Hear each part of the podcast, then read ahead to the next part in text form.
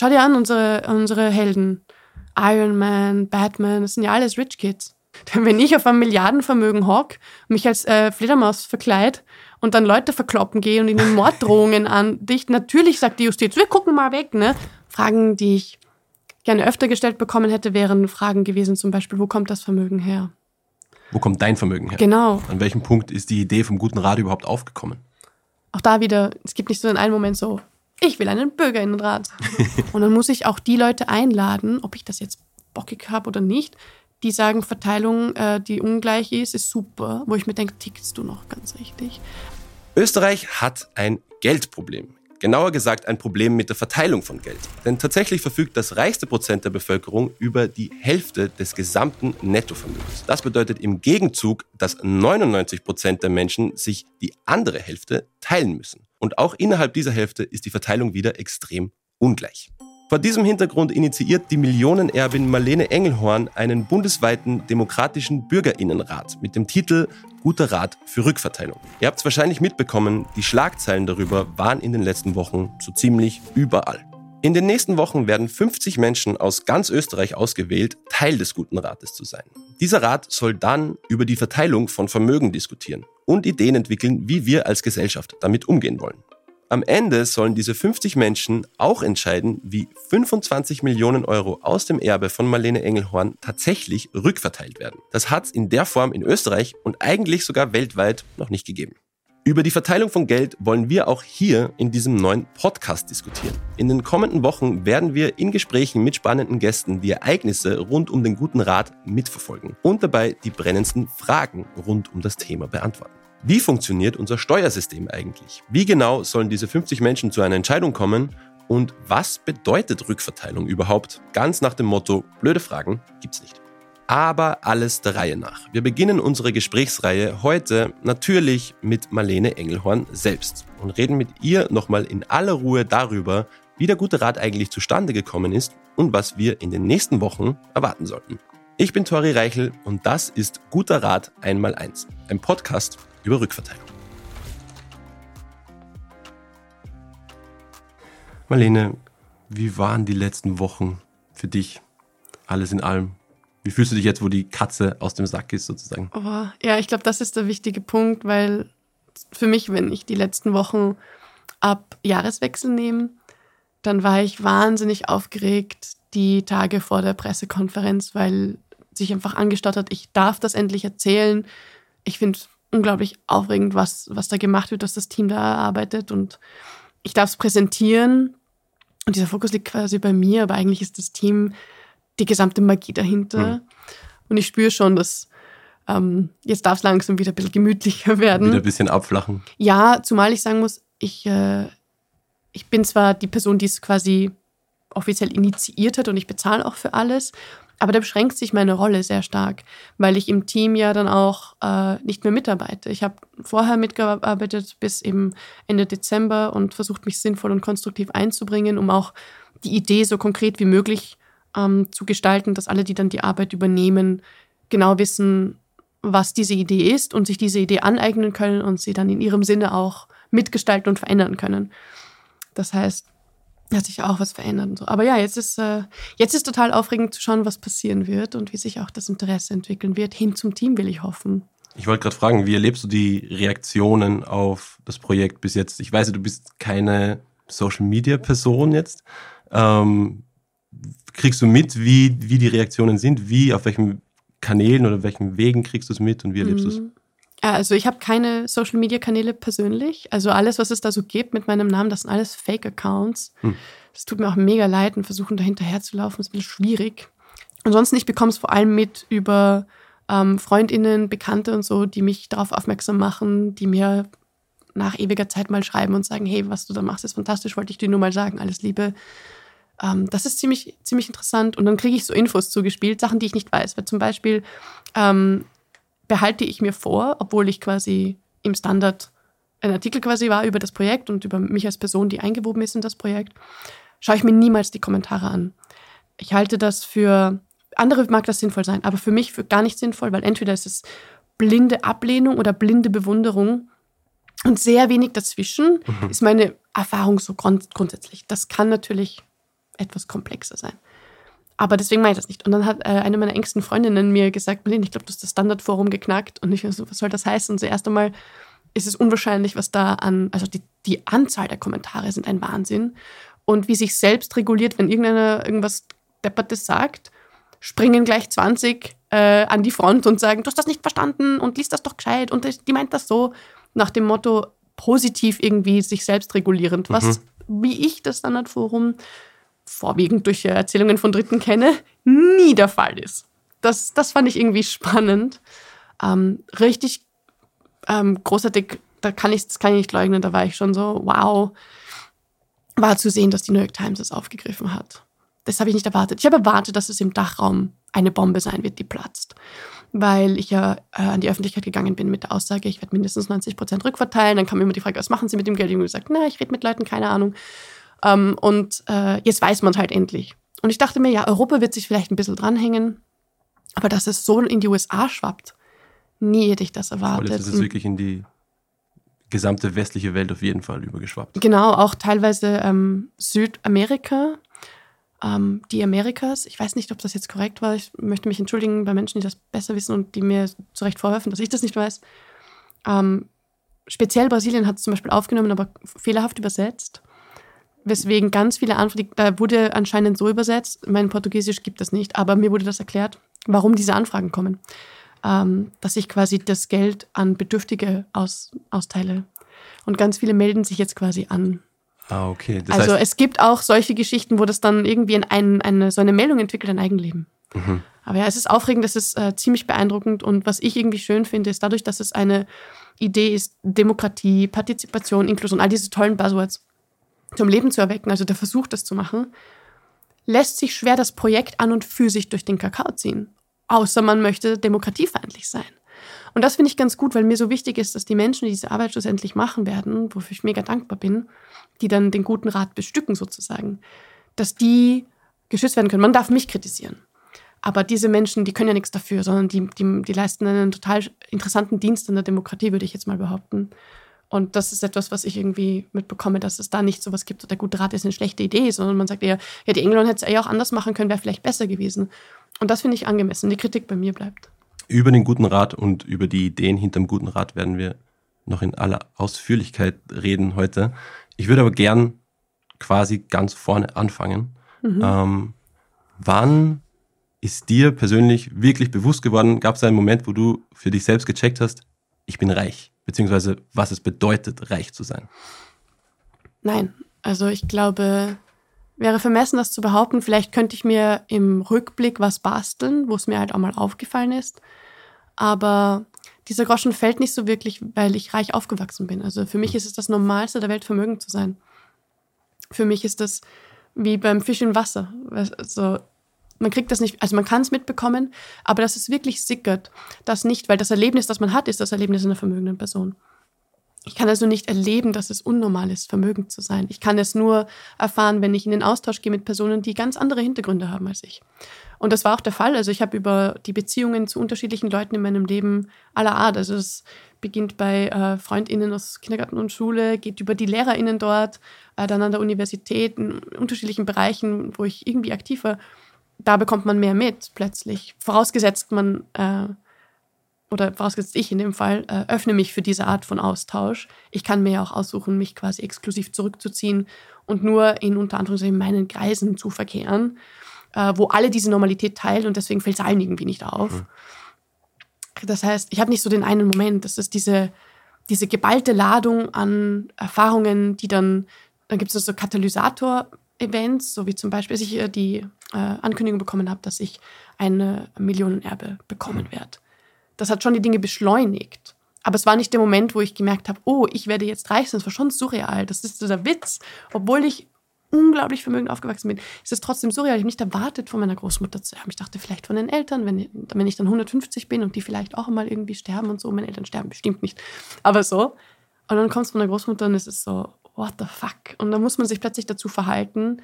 Und das passiert aber gleichzeitig mit Austausch mit anderen Leuten und so weiter. Das ist so große Wolke an Zeugs, das immer gleichzeitig passiert. Weil du schon angesprochen hast, hast du die Erfahrung gemacht oder stellen sich Leute reich sein so vor, wie es tatsächlich ist?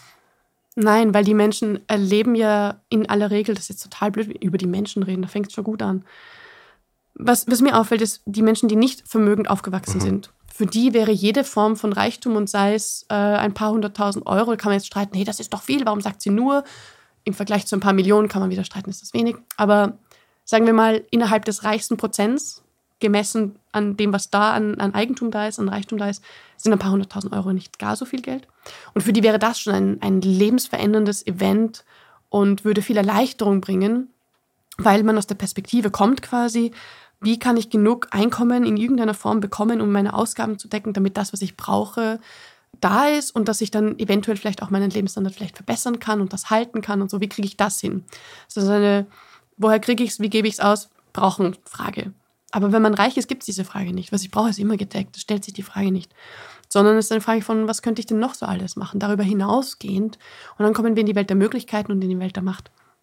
Das heißt, man kann sich das zwar vorstellen, dass es mega erleichternd ist, reich zu sein, in Bezug auf Bedürfnisse, die man finanziell befriedigen kann, indem man dafür bezahlt, was man braucht. Absolut, da stellen Sie sich das recht korrekt vor. Was viele vielleicht mal unterschätzen, das kann sein, dass, ich weiß nicht, vielleicht auch gar nicht so viele, ist, ähm, je teurer eine Anschaffung, umso teurer die Instandhaltung. Mhm. Ähm, also laufende Kosten da werden, habe hab ich mir sagen lassen, gerne mal unterschätzt. Muss aber gar nicht stimmen. Ähm, was aber sich nicht verändert, ist, äh, reiche Menschen sind auch einfach nur Menschen, also irgendwelche Pappnasen, die herumlaufen und einfach Glück hatten. In einer Welt, in der wir ähm, reich sein mit Glück äh, gleichsetzen.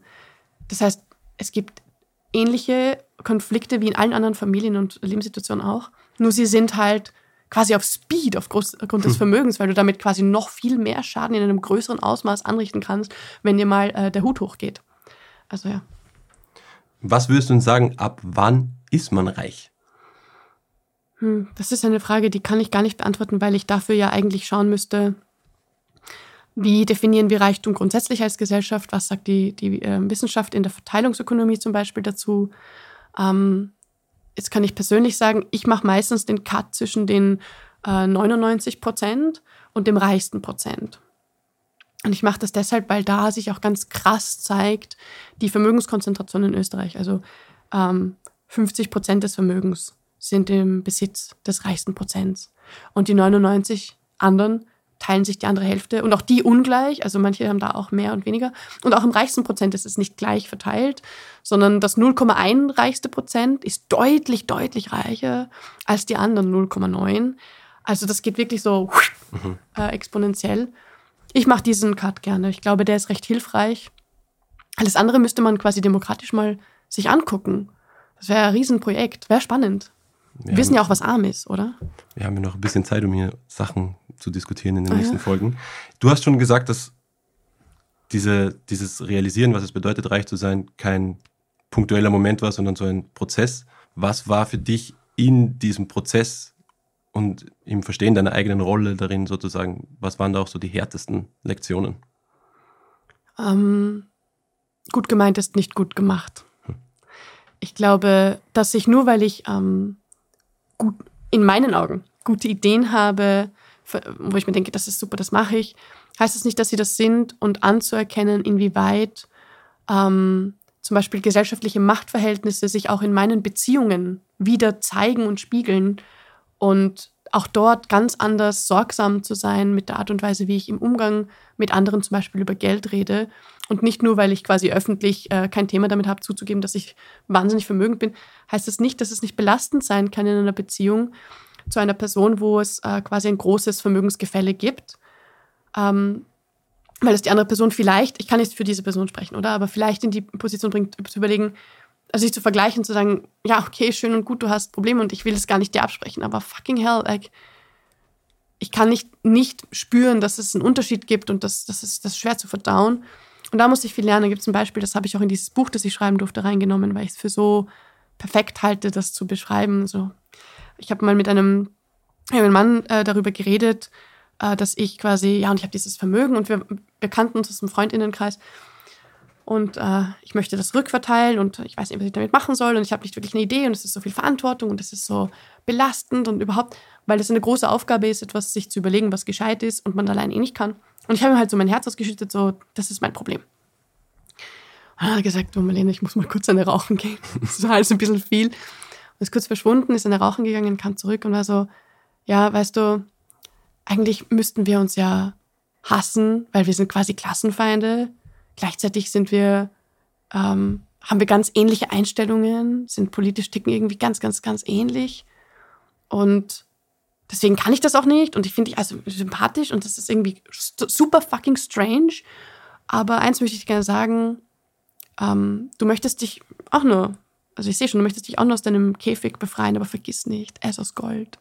Hm. Und er hat gesessen hm. und es war großartig. Ich bin ihm wahnsinnig dankbar dafür, dass er sich die Mühe gemacht hat, äh, mir das so klar mitzuteilen. Weil er hätte auch sagen können, fuck this rich kid und dann einfach gehen. Das hätte ich auch verstanden. Also im Nachhinein wahrscheinlich. Zunächst, zunächst hätte ich mir gedacht, hm, rude. Mhm. Ähm, gleichzeitig fair enough. Mhm. Deswegen ich auch darin bestärkt bin zu überlegen, es ist total wichtig, dass diese, dass die Sensibilisierung ist ja nie abgeschlossen. Ähm, und dass ich quasi als vermögende Person, Person mit Klassenprivilegien, versuche, andere Personen mit Vermögen und Klassenprivilegien dafür zu sensibilisieren, dass ich diese Aufgabe quasi will mitnehmen in meine Beziehungen. Und ich glaube, das ist, ähm, das ist wichtig. Und das war eine der, der Hard Lessons, wenn man so will. Weil ich dachte, ich mache ja was Gutes, indem ich rückverteile. Aber ich habe nicht überlegt, auf welche Art und Weise ich darüber spreche, mit wem und wie rücksichtsvoll ich mich da gerade benehme. Als du die Nachricht bekommen hast, dass du dieses Erbe bekommst, ähm, war da schon für dich klar, werde ich in der Form nicht antreten?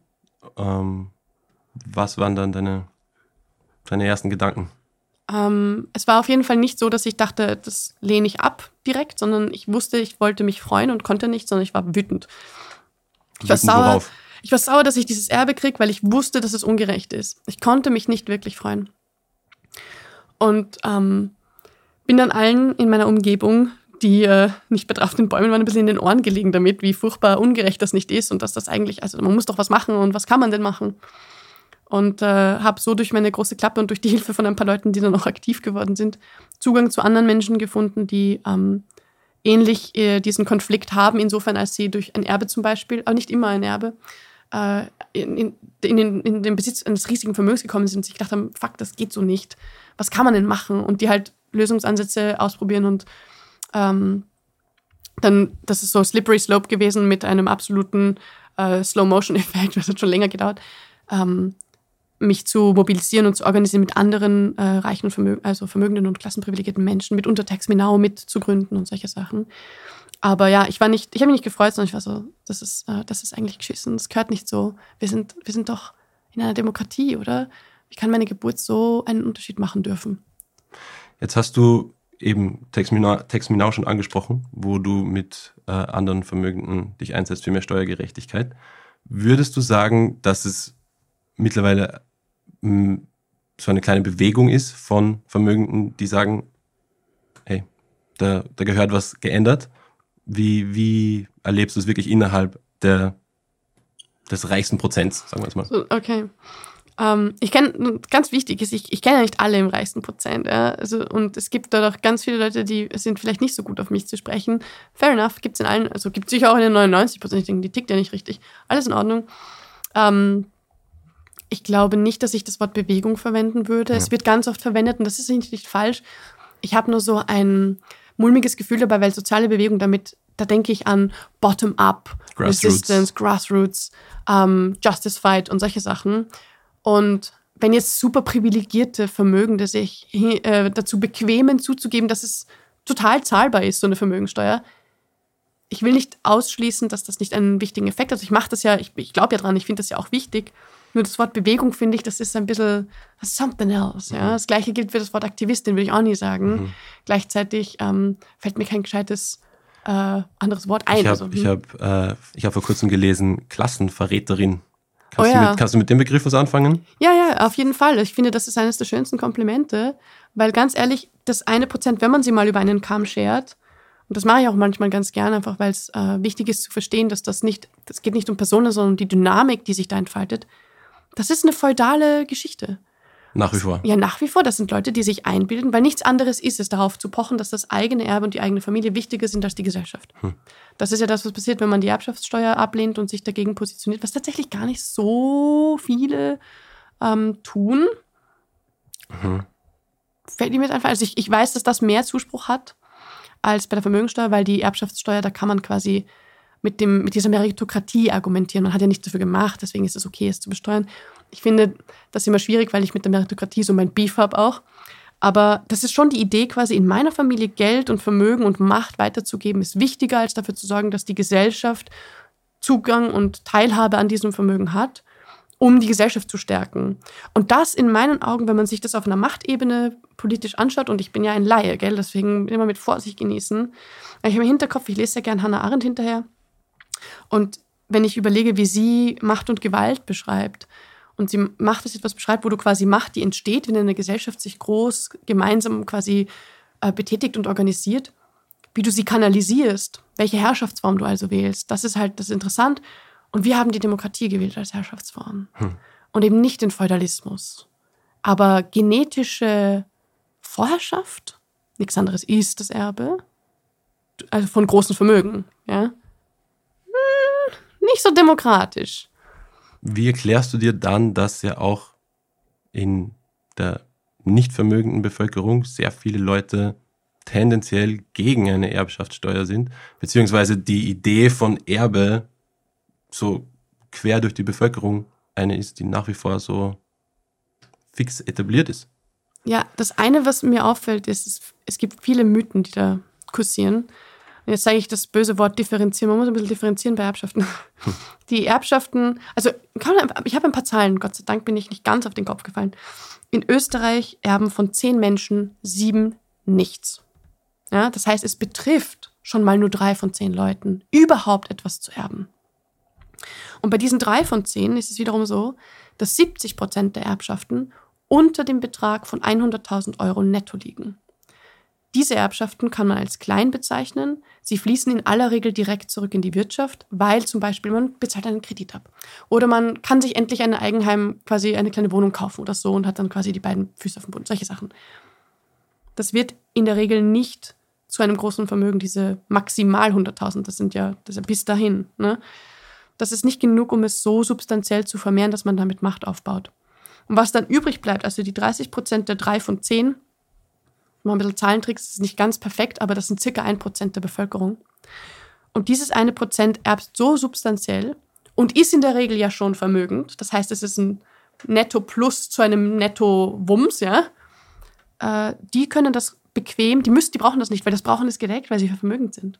Und sie können es anlegen und warten. Sie können quasi darauf verzichten, es gleich zu haben und es vermehren. Und wie vermehrt es sich? Es vermehrt sich durch die Arbeit von Menschen auf der ganzen Welt, die man bequem ignorieren kann, weil nichts anderes ist es, wenn man zum Beispiel Aktien kauft von Unternehmen, die irgendwo in ihren Lieferketten Menschen ausbeuten. Hm. So, ja. Also das muss man schon mal auseinander dividieren. Und ich kann verstehen, wenn man sagt, wenn ich meine 20.000 Euro habe, will ich meine Ruhe haben damit und die haben dürfen. Fair enough. Aber deswegen sind ja die Erbschaftssteuermodelle meistens so gestrickt, dass du einen Freibetrag hast, der ist in aller Regel bei einer Million. Der kann, das kann man jetzt streiten, ob das genug ist oder zu wenig. Aber bei einer Million und selbstgenutztes Wohneigentum, noch so eine Lieblingserbschaft, ja, äh, ist in der Regel ausgeschlossen. Das heißt nichts anderes als, du, du, du kriegst ein Haus vererbt oder eine Wohnung oder was für sich, kann eine Hütte sein oder ein Palast. Du wohnst drin, ausgenommen. Hm. Die allermeisten Modelle. Es gibt unterschiedliche Modelle. Aber das ist in der Regel immer dabei, um sicherzugehen, dass die Leute nicht durch eine Erbschaft obdachlos werden oder so. Bei Menschen, die die dritte Villa erben, da ist es mir nur egal, ob sie die verkaufen müssen, damit sie liquide genug sind, dass sie ihre Erbschaftssteuer zahlen. Etwas, was man ja wenn es dann darum geht, kann man sich das leisten, Erbschaftssteuer zahlen, was du ja bei Menschen, die gar kein Vermögen haben, das wird ja dort nie in Betracht gezogen. Die müssen sich bis aufs letzte Hemd ausziehen. Wir wissen alles über Menschen, die von Armut betroffen sind, damit sie ihre Transferleistungen kriegen und das auch nur sehr, sehr knapp. Und wenn die in irgendeiner Form an ein Vermögen von, ich glaube, über 4000 Euro kommen, müssen, dann geht alles, was darüber hinausgeht, direkt weg an den Staat. Da wird nicht gefragt. Das wird einfach gemacht. Also dieses zweierlei Maß, all diese Dinge sind oft nicht bewusst. Und ich will die Ängste und die Sorgen ernst nehmen von Leuten, die sagen, Abschaftssteuer, was bedeutet das für mich? Aber will ich auch, dass die, äh, dass die öffentliche Diskurslandschaft sich damit beschäftigt, was sind gängige Mythen und können wir die bitte nicht wiedererzählen? Weil das sich im äh, Interview immer wieder gefragt wird, ja, aber was machen dann Leute und überhaupt? Die Leute, das sind JournalistInnen, die können das recherchieren. Die müssen nicht das reproduzieren. Wenn sie die Frage stellen, legitimieren sie die Sorge, statt sie zu entkräften. Du hast überhaupt grundsätzlich in den letzten Jahren, jetzt nochmal gehäuft, aber grundsätzlich sehr, sehr, sehr viele Interviews gegeben. So viele, dass ich gar nicht dazu gekommen bin, mir alles durchzuschauen in der Vorbereitung für heute. Ähm, was sind denn Fragen, die du grundsätzlich gerne öfter gestellt bekommen hättest und welche weniger? Fragen, die ich gerne öfter gestellt bekommen hätte, wären Fragen gewesen, zum Beispiel, wo kommt das Vermögen her? Wo kommt dein Vermögen her? Genau, mitunter ein Grund, warum, und das ist mir ein Rätsel, wie ich das nicht einfangen konnte, weil ich habe es echt versucht, nach wie vor der Glaube äh, kursiert, dass ich äh, die BASF-Erbin wäre. Das liegt daran, dass der Vorfahre von mir, das ist der Ur-Ur-Ur-Urgroßoper oder so, ähm, der hat es gegründet, mhm. äh, irgendwann im 19. Jahrhundert und hat es im 19. Jahrhundert auch wieder veräußert. Nee, soll nichts anderes heißen, als ist nicht mehr in Familienbesitz seitdem. Er hat einen Reibach damit gemacht und mit diesem Vermögen mitunter ist er eingestiegen bei CF Böhringer und Söhne. Heut, also dann hieß es Böhringer Mannheim. Nicht zu verwechseln mit Böhringer Ingelheim, das gibt es nämlich noch. Und Böhringer Mannheim wurde 1996, 97 an Hoffmann La Roche verkauft und war, wenn ich mich nicht irre, das müsste man aber nachschauen, bis 2016 der lukrativste Verkauf eines Unternehmens, zumindest in der Pharmaindustrie weltweit. Weil da sind, je nachdem, welche Zahlen man zur Verfügung hat, zwischen 9 und 11 Milliarden geflossen an meine Familie. Die weit verzweigt ist und das teilt sich dann auf all die auf, aber die sorgt dafür, diese Summe nach wie vor, dass meine Familie hochvermögend ist und das sein wird, bis noch eine ganze hm. Weile, wenn es keine Steuer gibt, drauf. Und diese Frage fände ich interessant, weil die nächste Frage ist, wo kommt denn das Geld her davor? Und da müsste man anfangen zu recherchieren. Wie hat, äh, zum Beispiel mal, mich interessiert, wie hat Bör Böhringer Mannheim den Zweiten Weltkrieg überstanden? Eine Frage, die nicht gestellt wird, die ich gar nicht beantworten kann und die vielleicht auch gar nicht ich beantworten können muss, sondern wo HistorikerInnen zum Beispiel sich damit beschäftigen können. Das gleiche gilt für BASF. Ähm, da gibt es relativ viel Wissen dazu. Das hat auch ähm, eine sehr schmutzige und schiere Geschichte. Meine Familie kann sich da ein bisschen abputzen, zu sagen, ja, aber wir waren da nicht mit dabei gleichzeitig. Ist es ja gegründet worden von Friedrich Engelhorn und es stand schon auch in seinem Vermächtnis ein bisschen. Wie sich das gewandelt hat, kann ich nicht sagen. Aber ich möchte sagen, dass wenn man Dinge ins Rollen bringt, vielleicht ist man nicht direkt verantwortlich, aber man ist trotzdem irgendwie in Verbunden, äh, Verbindung mit dem, was daraus wird. Also man kann nicht komplett sagen, ja, jetzt geht mir ja nichts mehr an. Das ist schwierig. Also es ist total schwierig und das, das wäre urspannend, Fan zu besprechen. Ähm, ich glaube, das gilt auch für viele Sachen in unserer Gesellschaft, wo wir uns nicht ganz genau anschauen wollen, wo dieser Reichtum und dieser Wohlstand eigentlich grundsätzlich herkommt. Ja, absolut. Und das ist auch die Frage, die, die zweite Frage, die ich quasi gern hätte, aber ich wüsste nicht, wie das eine Frage wäre, ist diese ganze Macht- und Demokratiefrage dass diese, diese Selbstverständlichkeit, dass Vermögen gut ist, die auch ganz, ganz oft mir in Fragen von JournalistInnen entgegenkommt, wo ich mir denke, das ist nicht selbstverständlich. Das ist ein Ergebnis der letzten 30 Jahre Narrativarbeit oder 40 vielleicht. Man kann schon kritisch sein gegenüber Vermögenden grundsätzlich, die quasi da eine, eine eine Dichotomie aufzumachen oder so eine, eine Zwei-Pole-Position, wo ich in dem, ich bin quasi die eine Vermögende, die, die will unbedingt die Geld geben, sag mal, tickt sie noch richtig? Und alle anderen Vermögenden, die ja Arbeitsplätze schaffen, ne, äh, das ist total wichtig. Aber da wird nicht hinterfragt, welche Position man einnimmt. Und dass da stattdessen eine Frage kommt, die sich mit Macht eher beschäftigt und mit Demokratiefragen. Und dass wir dieses Gespräch in einem Interview haben, das fände ich spannender. Gleichzeitig sehe ich auch ein, wenn die sagen, ja, okay, Engelhorn ist schon ein Laie, also man darf sie nicht überfordern. Mhm. Fair enough, aber dann, dann stellst du diese Fragen an PolitologInnen, PhilosophInnen, was weiß ich. Gibt ja mehr als genug Leute, die man das fragen Hast kann. Hast du das Gefühl, dass es eine gewisse Ehrfurcht gibt gegenüber reichen Leuten? Ja. Vielleicht so auch unterbewusst? Ja, wir nennen nicht umsonst super, oder? Hm. Superreich. Schau dir an, unsere, unsere Helden. Iron Man, Batman, das sind ja alles Rich Kids. Das stimmt. Ja, die haben, das, wenn ich auf einem Milliardenvermögen hock, mich als äh, Fledermaus verkleid und dann Leute verkloppen gehe und ihnen Morddrohungen andicht, natürlich sagt die Justiz, wir gucken mal weg, ne? Wenn, wenn das irgendeine andere Person macht, die landet schneller irgendwo, als sie, als sie gucken kann. Da darf man auch nicht, und das, also diese ganze Gotham-Ding, das macht mich ja wütend, weil ich mir denke, der braucht, also wenn, wenn, er, wenn er Gotham wirklich sanieren will, dann muss er die Infrastruktur sanieren. Was ist falsch mit dem Typen? Leute verhauen. Ich meine, das geht's noch. In der Popkultur und in Memes ist die Frage Gott sei Dank schon ein bisschen aufgekommen. Ob, ich glaube, ich habe es wahrscheinlich sogar Batman, von da. Ob Batman wirklich der, der Hero ist, zu dem man aufschauen sollte, oder ob er vielleicht eher in Therapie gehen sollte, sich mit seinem Verhalten beschäftigen. Ähm, anyways, wir haben schon das Thema Steuern angeschnitten. Würdest du sagen, dass Österreich ein Steuerparadies ist? Auf jeden Fall.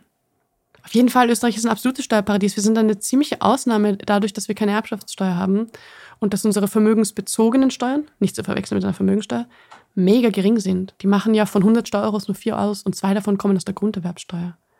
Das ist ja wirklich nicht viel. Ähm, Im Gegensatz zu 80 von diesen 100 Steueros, die aus Arbeit und Konsum kommen. Ähm, wenn wir uns umschauen in, in anderen Ländern, äh, wo es auch eine hohe Vermögenskonzentration gibt, also grundsätzlich ist die Konzentration immer sehr, sehr problematisch. Das sieht man im World Inequality Report. Aber nehmen wir zum Beispiel Deutschland. Die haben wenigstens eine Erbschaftssteuer. Ich meine, da tanze ich auch durch jede Hochzeit und, und erkläre ihnen, dass die Erbschaftssteuer eigentlich ein Mist ist, den sie haben. Aber ähm, wenigstens haben sie eine und können daran basteln. Und es gibt einen Prozess darum. Ich meine, das Ding liegt mal wieder vor dem Verfassungsgerichtshof. Hm. Muss man sich auch wundern. Ähm, und es ist klar, dass äh, 2016 einer der größten Lobbyverbände für hoch, hoch, hoch vermögende Familienunternehmen, nämlich der Verband Die Familienunternehmer, mitgeschrieben hat an diesem Gesetz. Und eines der Ergebnisse ist, das ist das Beste, wenn man 26 Millionen Euro mindestens an Betriebsvermögen erbt in Deutschland und das wird übertragen auf ein Kind oder eine Stiftung statt auf eine erwachsene Person, dann kann dieses Kind oder diese Stiftung Bedürftigkeit anmelden und bekommt einen Steuererlass. Das muss man sich mal auf der Zunge zergehen lassen.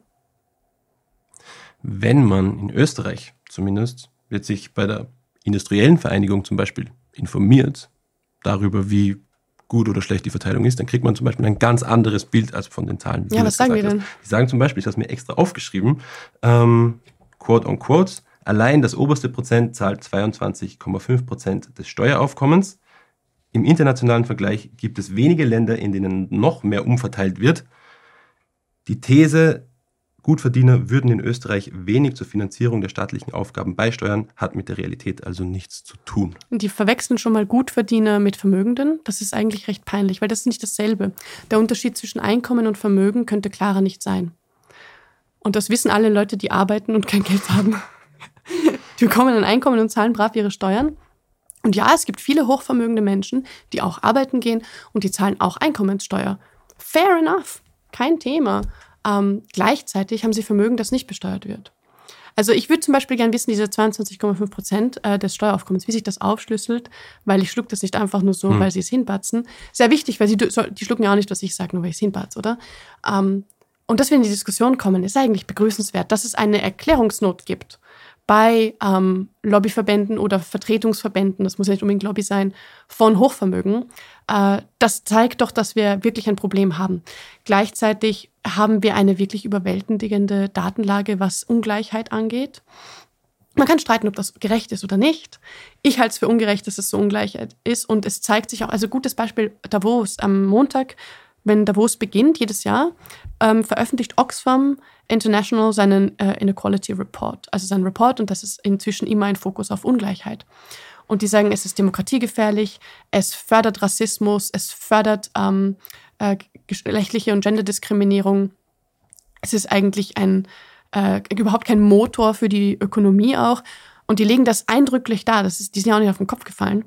Und jedes Jahr in Davos wird behauptet, wir machen es jetzt besser. Und äh, im Folgejahr zeigt Oxfam im Bericht immer, nichts ist besser geworden, alles ist schlimmer.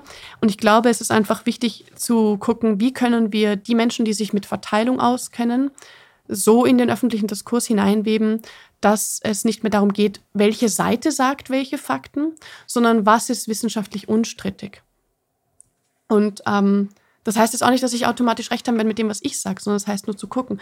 Und was ich mitbekomme, und ich versuche schon, mich gut einzulesen, ist, dass es ganz klar ist, erstens die Neoklassik in der Wirtschaftswissenschaft, also diese, das ist eine Interpretationsart, das ist so wie bei der Theologie, Katholizismus interpretiert Gott so und Protestantismus so und die Neoklassik interpretiert Wirtschaft so, ja. Da ist Verteilungsökonomie ein Stiefkind. Da wird sich nicht gerne damit beschäftigt, wie am Ende verteilt ist. Und äh, gerade bei Vermögen schauen wir es uns nicht ordentlich an. Wir haben auch keine gescheiten Daten, muss man ehrlicherweise sagen. Das ist wieder das Nächste. Wo haben die denn die Daten her? Sollen wir rüberwachsen lassen? Weil wir dadurch, dass wir keine Vermögenssteuer haben, können wir gar nicht so richtig sagen, wem denn Österreich so gehört, oder? Bei Einkommen ist es anders. Da hat das Finanzministerium sofort die Daten. Äh, das gilt auch für Menschen, die von Armut betroffen sind. Da haben wir alle Daten. Wir kennen uns wirklich aus mit Armut. Wir haben wirklich, also kann man wunderbar erforschen. Die können sich nämlich auch nicht wehren. Also es ist das Nächste. Wir ähm, handhaben die Privatsphäre von Menschen ohne Vermögen. Wir treten sie mit Füßen im Vergleich zu Menschen mit Vermögen, die sich immer aussuchen können, was sie gern sagen wollen und ob ihnen das jetzt recht ist und was man bitte rauszuschneiden hat. Ähm, also all diese Dinge muss man sich da angucken und dann bin ich gerne bereit, äh, mir gemeinsam mit einem äh, Hochvermögenden einer anderen politischen Positionierung einen Vortrag anzuhören von einer Person, die es wirklich weiß, weil in Wahrheit sind das die Leute, die das anschauen können. Und das nächste ist, wie wir unsere Besteuerung gestalten, wie wir demokratisch mit Umverteilung umgehen und äh, Ungleichheit, ist nicht eine Frage, die die Reichen unter sich auskaspern, wer hat äh, das größere Maul, wer hat besser Recht oder was weiß ich, sondern wie gehen wir als Gesellschaft damit um, dass die Bedingung dafür, dass viele ähm, wenig haben, das ist, dass wenige viel haben.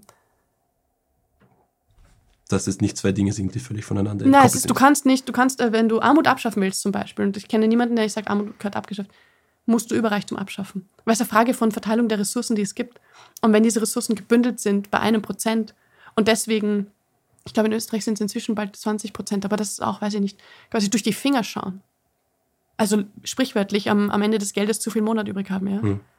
Da muss man sich fragen, ist es notwendig, dass die auf ihrer x-ten Villa hocken und in 300 SUVs durch die Gegend tuckern können, wenn sie Bock haben? Statt einfach eine Steuer zu zahlen auf ihr Vermögen. Die in aller Regel, und das ist der große Witz, Vermögen wird in der Regel angelegt. Das heißt, man bekommt Rendite und diese Rendite befindet sich, kann man, sagen wir, vorsichtige Rendite von, sagen wir, 6 oder 7 Prozent. Ich, mach mal schon. Hm? Sagen wir, selbst wenn ich 5 Prozent Vermögensteuer zahlen müsste, wäre ich dann trotzdem jedes Jahr 1 oder 2 Prozent reicher. Das würden die Ungleichheit nicht einmal ähm, einfrieren, würden sie nur abbremsen. Und es ist schon krass, dass es da trotzdem Widerstand gibt und keine Bereitschaft zu teilen.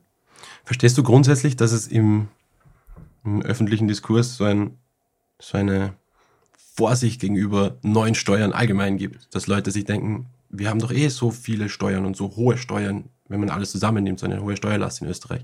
Ist das für dich irgendwo nachvollziehbar, dass Leute da Berührungsängste haben mit mehr Steuern, neue Steuern?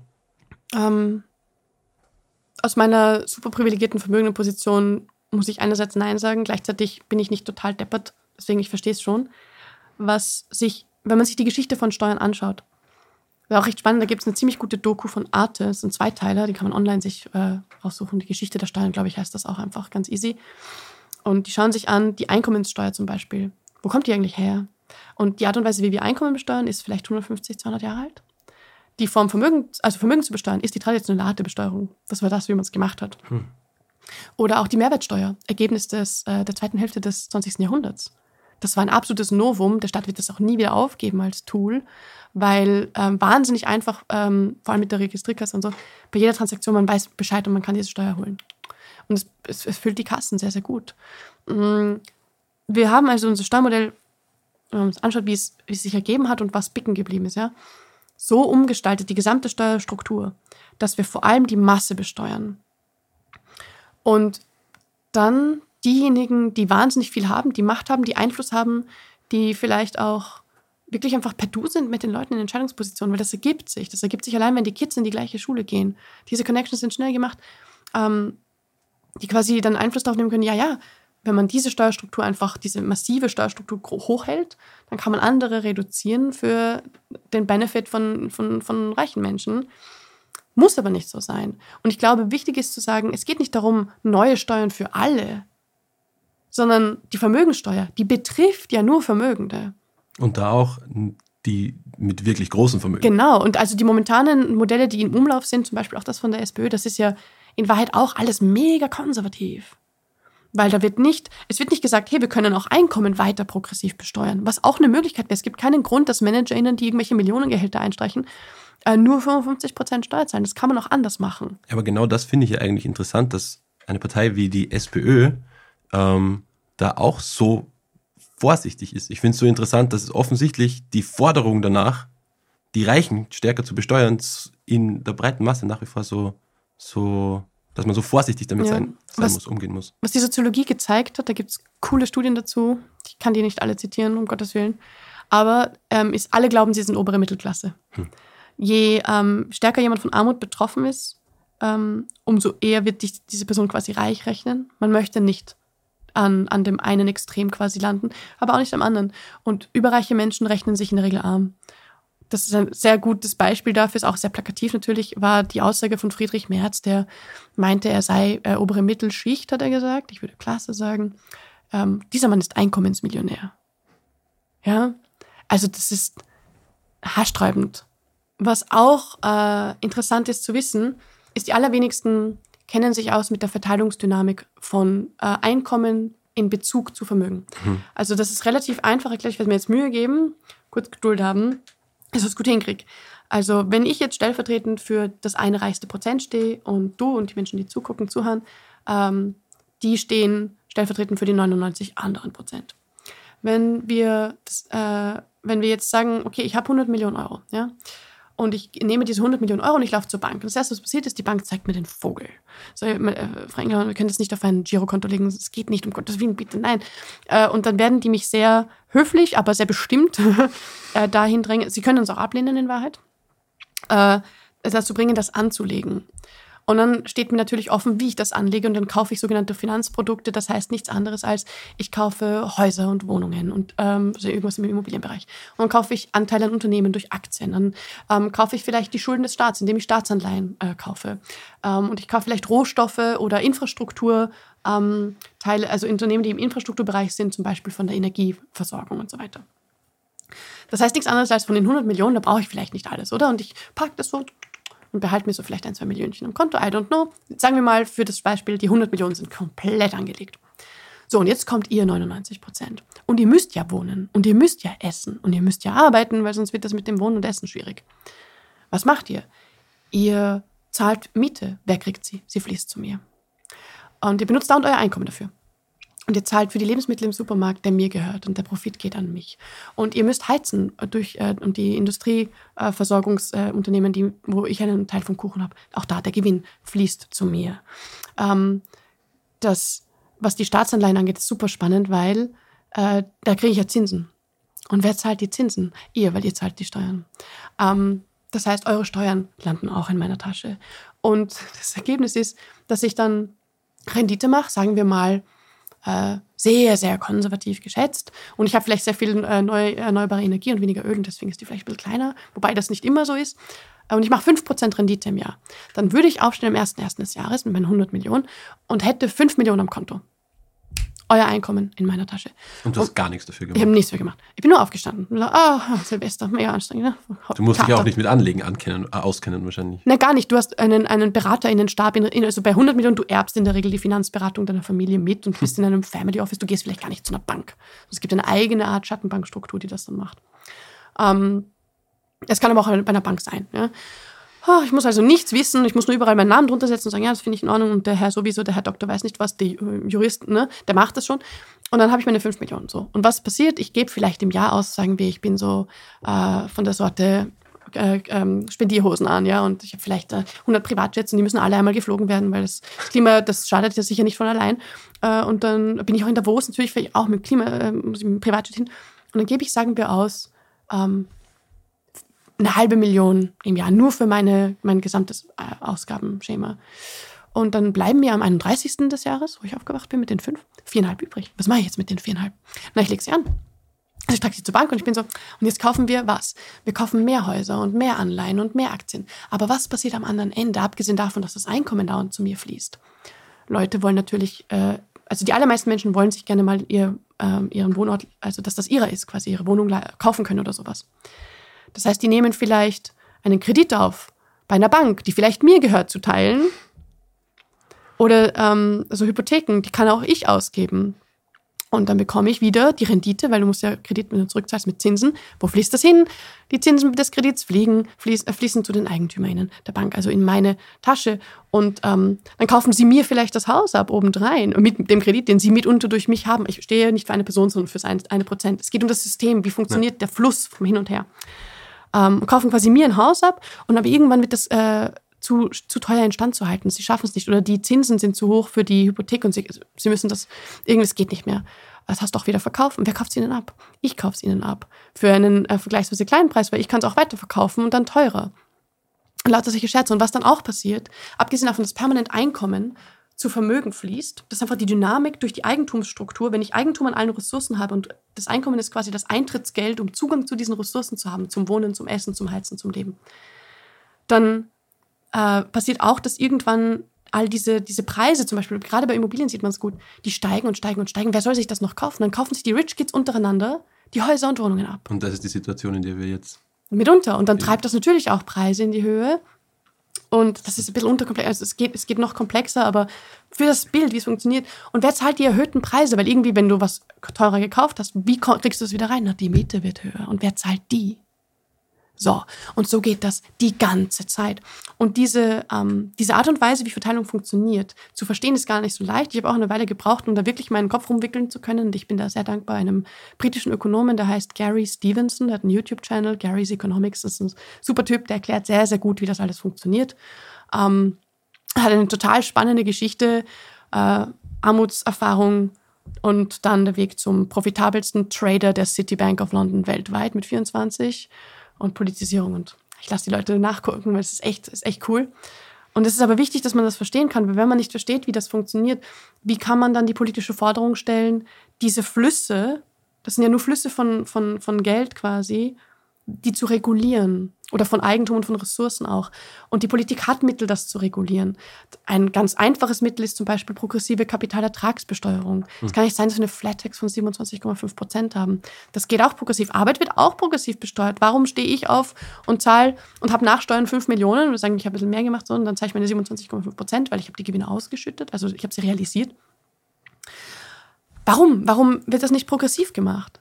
Das glaub, kann ja nicht sein. Ein, ein Faktor ist halt auch, dass wenn es in solche hohen Summen geht, dass es einfach sehr abstrakt wird. Es ist Leute. abstrakt. Mitunter ein Grund, warum du Beratung brauchst, weil du als eine Pappnase das alles nicht verstehen kannst. Also vielleicht selbst wenn du der mega Freak bist, der sich da so urauskennt und also ich meine es positiv so absoluter Finanzmensch äh, äh und, und denkst dir, ja, das, ich, ich finde das super spannend. Selbst dann kriegst du es allein nicht gebacken. Was wieder das nächste ist, dann kann man dir auch nicht sagen, ja, self-made oder so ein Quatsch. Was hm. eine andere Geschichte, da können wir später dazu kommen. Du hast vorher schon angesprochen, dass du ja auch ein Buch geschrieben hast mhm. mit all diesen Infos, die du dann äh, in deinem Lernprozess selbst wahrscheinlich gesammelt hast, mit dem Titel Geld. Ähm, jetzt reden wir in Österreich grundsätzlich nicht so gerne über Geld. Ähm, über welche Aspekte von Geld sollten wir mehr reden? Über welche weniger? Wie siehst du es? Mhm.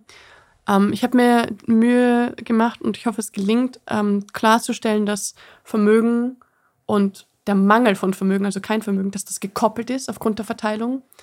Ähm, dass wir nicht über, über Reichtum reden können, ohne über Armut zu sprechen. Ganz genau und zu verstehen, wie diese Dinge verbunden sind mit dem Beispiel, das ich vorher aufgemacht habe, wie quasi Einkommen zu mir fließt. Und irgendwann geht es sich einfach nicht mehr aus, weil die Preise sich entsprechend gestalten, wie die Macht, die äh, sich da reinmischt. Bevor wir das jetzt zu komplex machen, dann verhaspel ich mich. Ähm, lieber beiseite. Aber das war ein Ansatz. Und auch zu erklären, welche, welche, welche Prämisse können wir eigentlich eins? Was ist die Basis für die gesamte Kommunikation, die wir dazu haben? Worauf können wir uns einigen? Was ist unser Common Ground? Ist es die Verfassung? Ich habe dann die Allgemeine Erklärung der Menschenrechte genommen, wo der erste Artikel, und ich hoffe, ich verballhorn den jetzt nicht, sagt, alle Menschen sind äh, gleich an Würde und Recht geboren. Sie sind begabt zu gutem Gewissen und Vernunft und sollen einander im Geiste der Brüderlichkeit begegnen. Ich glaube, circa das. Und allein da merkt man, wenn wir aber gleichzeitig, haben das so, ja, eine, ein, den Geburtsvorgang als den maßgeblichen Entscheidungsfaktor dafür, wie unser Leben ausschaut, dann steht das in einem Konflikt. Steht auch im Konflikt, da fällt mir sehr gerne ein die, ähm, die deutsche Fassung des Grundgesetzes.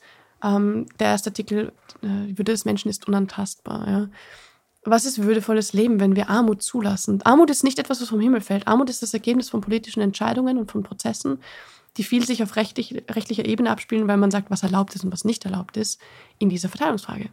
Und wir haben eine total finanzialisierte Welt. Das Finanzrecht aber ist unglaublich dereguliert.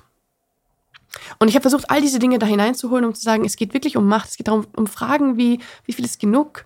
Wer darf das entscheiden? Was ist das gute Leben für alle? Wie können wir als Gesellschaft so unsere Ressourcen aufteilen, dass es nicht ein paar wenige Mächtige gibt, die wahnsinnig viel Einfluss haben und sich einbilden, sie sind unersetzlich, sondern dass wir es uns gemeinsam auseinanderdividieren. Und mir ist schon klar, dass das mühsamer ist. Mir ist auch klar, dass die Demokratie eine verdammte Zumutung ist. Hm. Weil man sich halt nicht hinsetzt und sagt, ich krieg, was ich will, ich zahle es mir halt zurecht.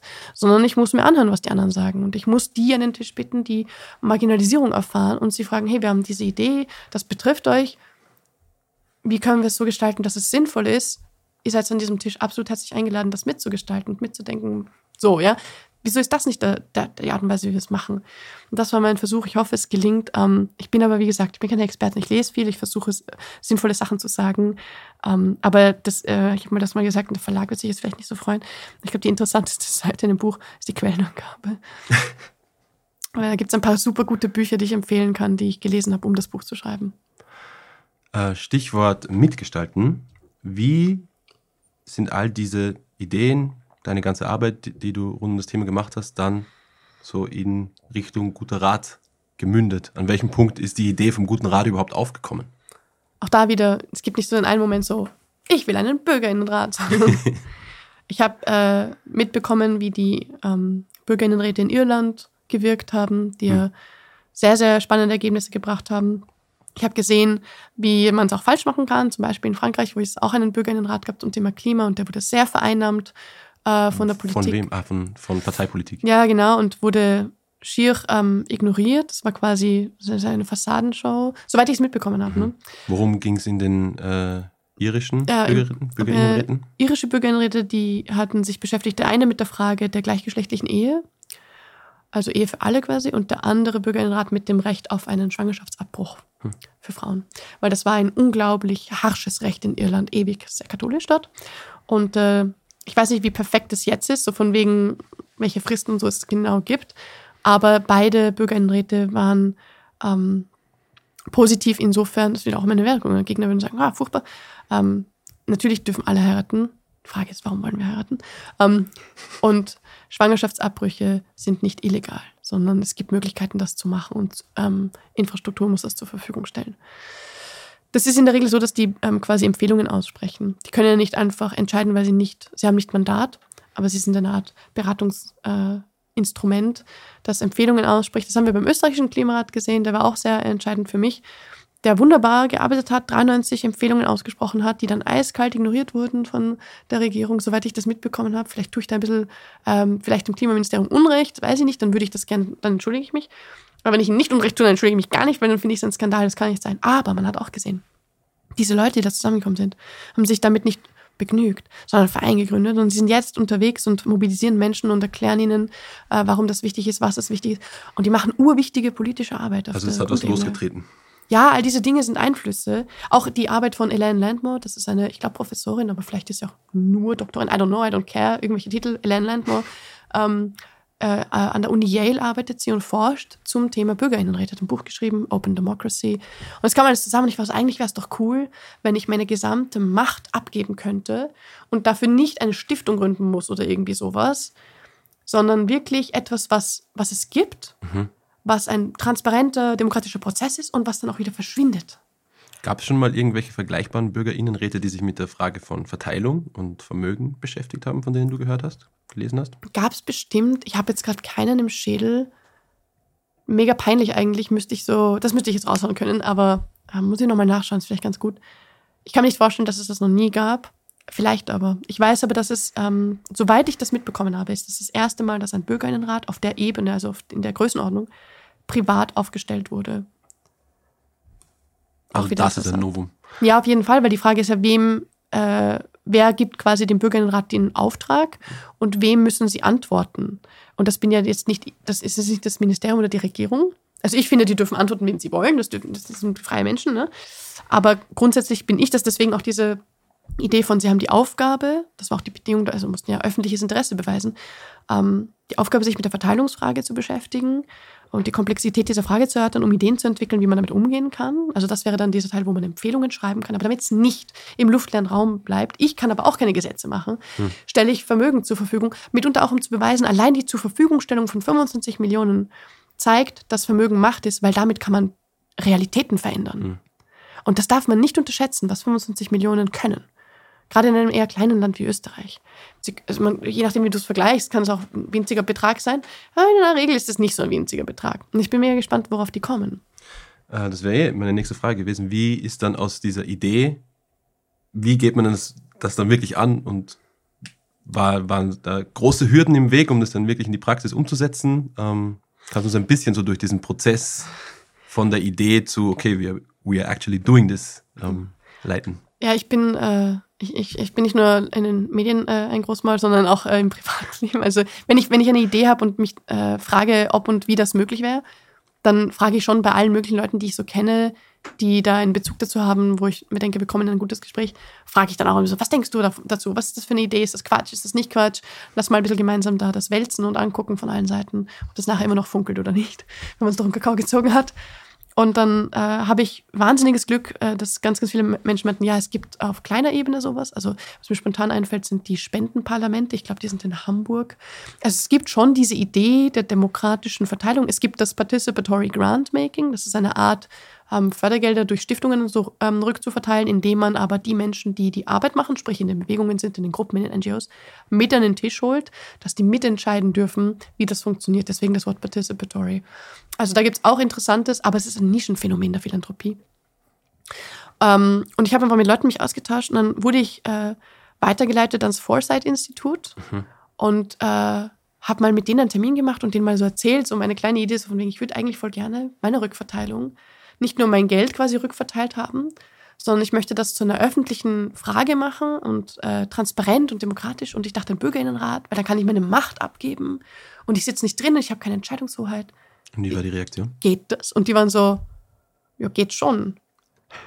Und dann so haben wir gesprochen, es war eigentlich, das klingt voll super, weil es zeigt halt, und sie würden es ja gerne machen. Und, und, sie meinten, was, was das Coole daran ist, ist, dass es dieses Stärken der Demokratie zum Ziel hat. Und dass es nicht darum geht, dass ich mir quasi auf die Schultern klopfen kann mit, ähm, ich habe jetzt Organisation XY unterstützt und deswegen bin ich jetzt ein Held oder so, was ganz oft passiert bei überreichen Menschen, die sich dann brüsten mit ihrer Philanthropie, sondern dass ich sage, nein, nein, nein, eigentlich müsste ich besteuert werden. Werde ich es halt nicht.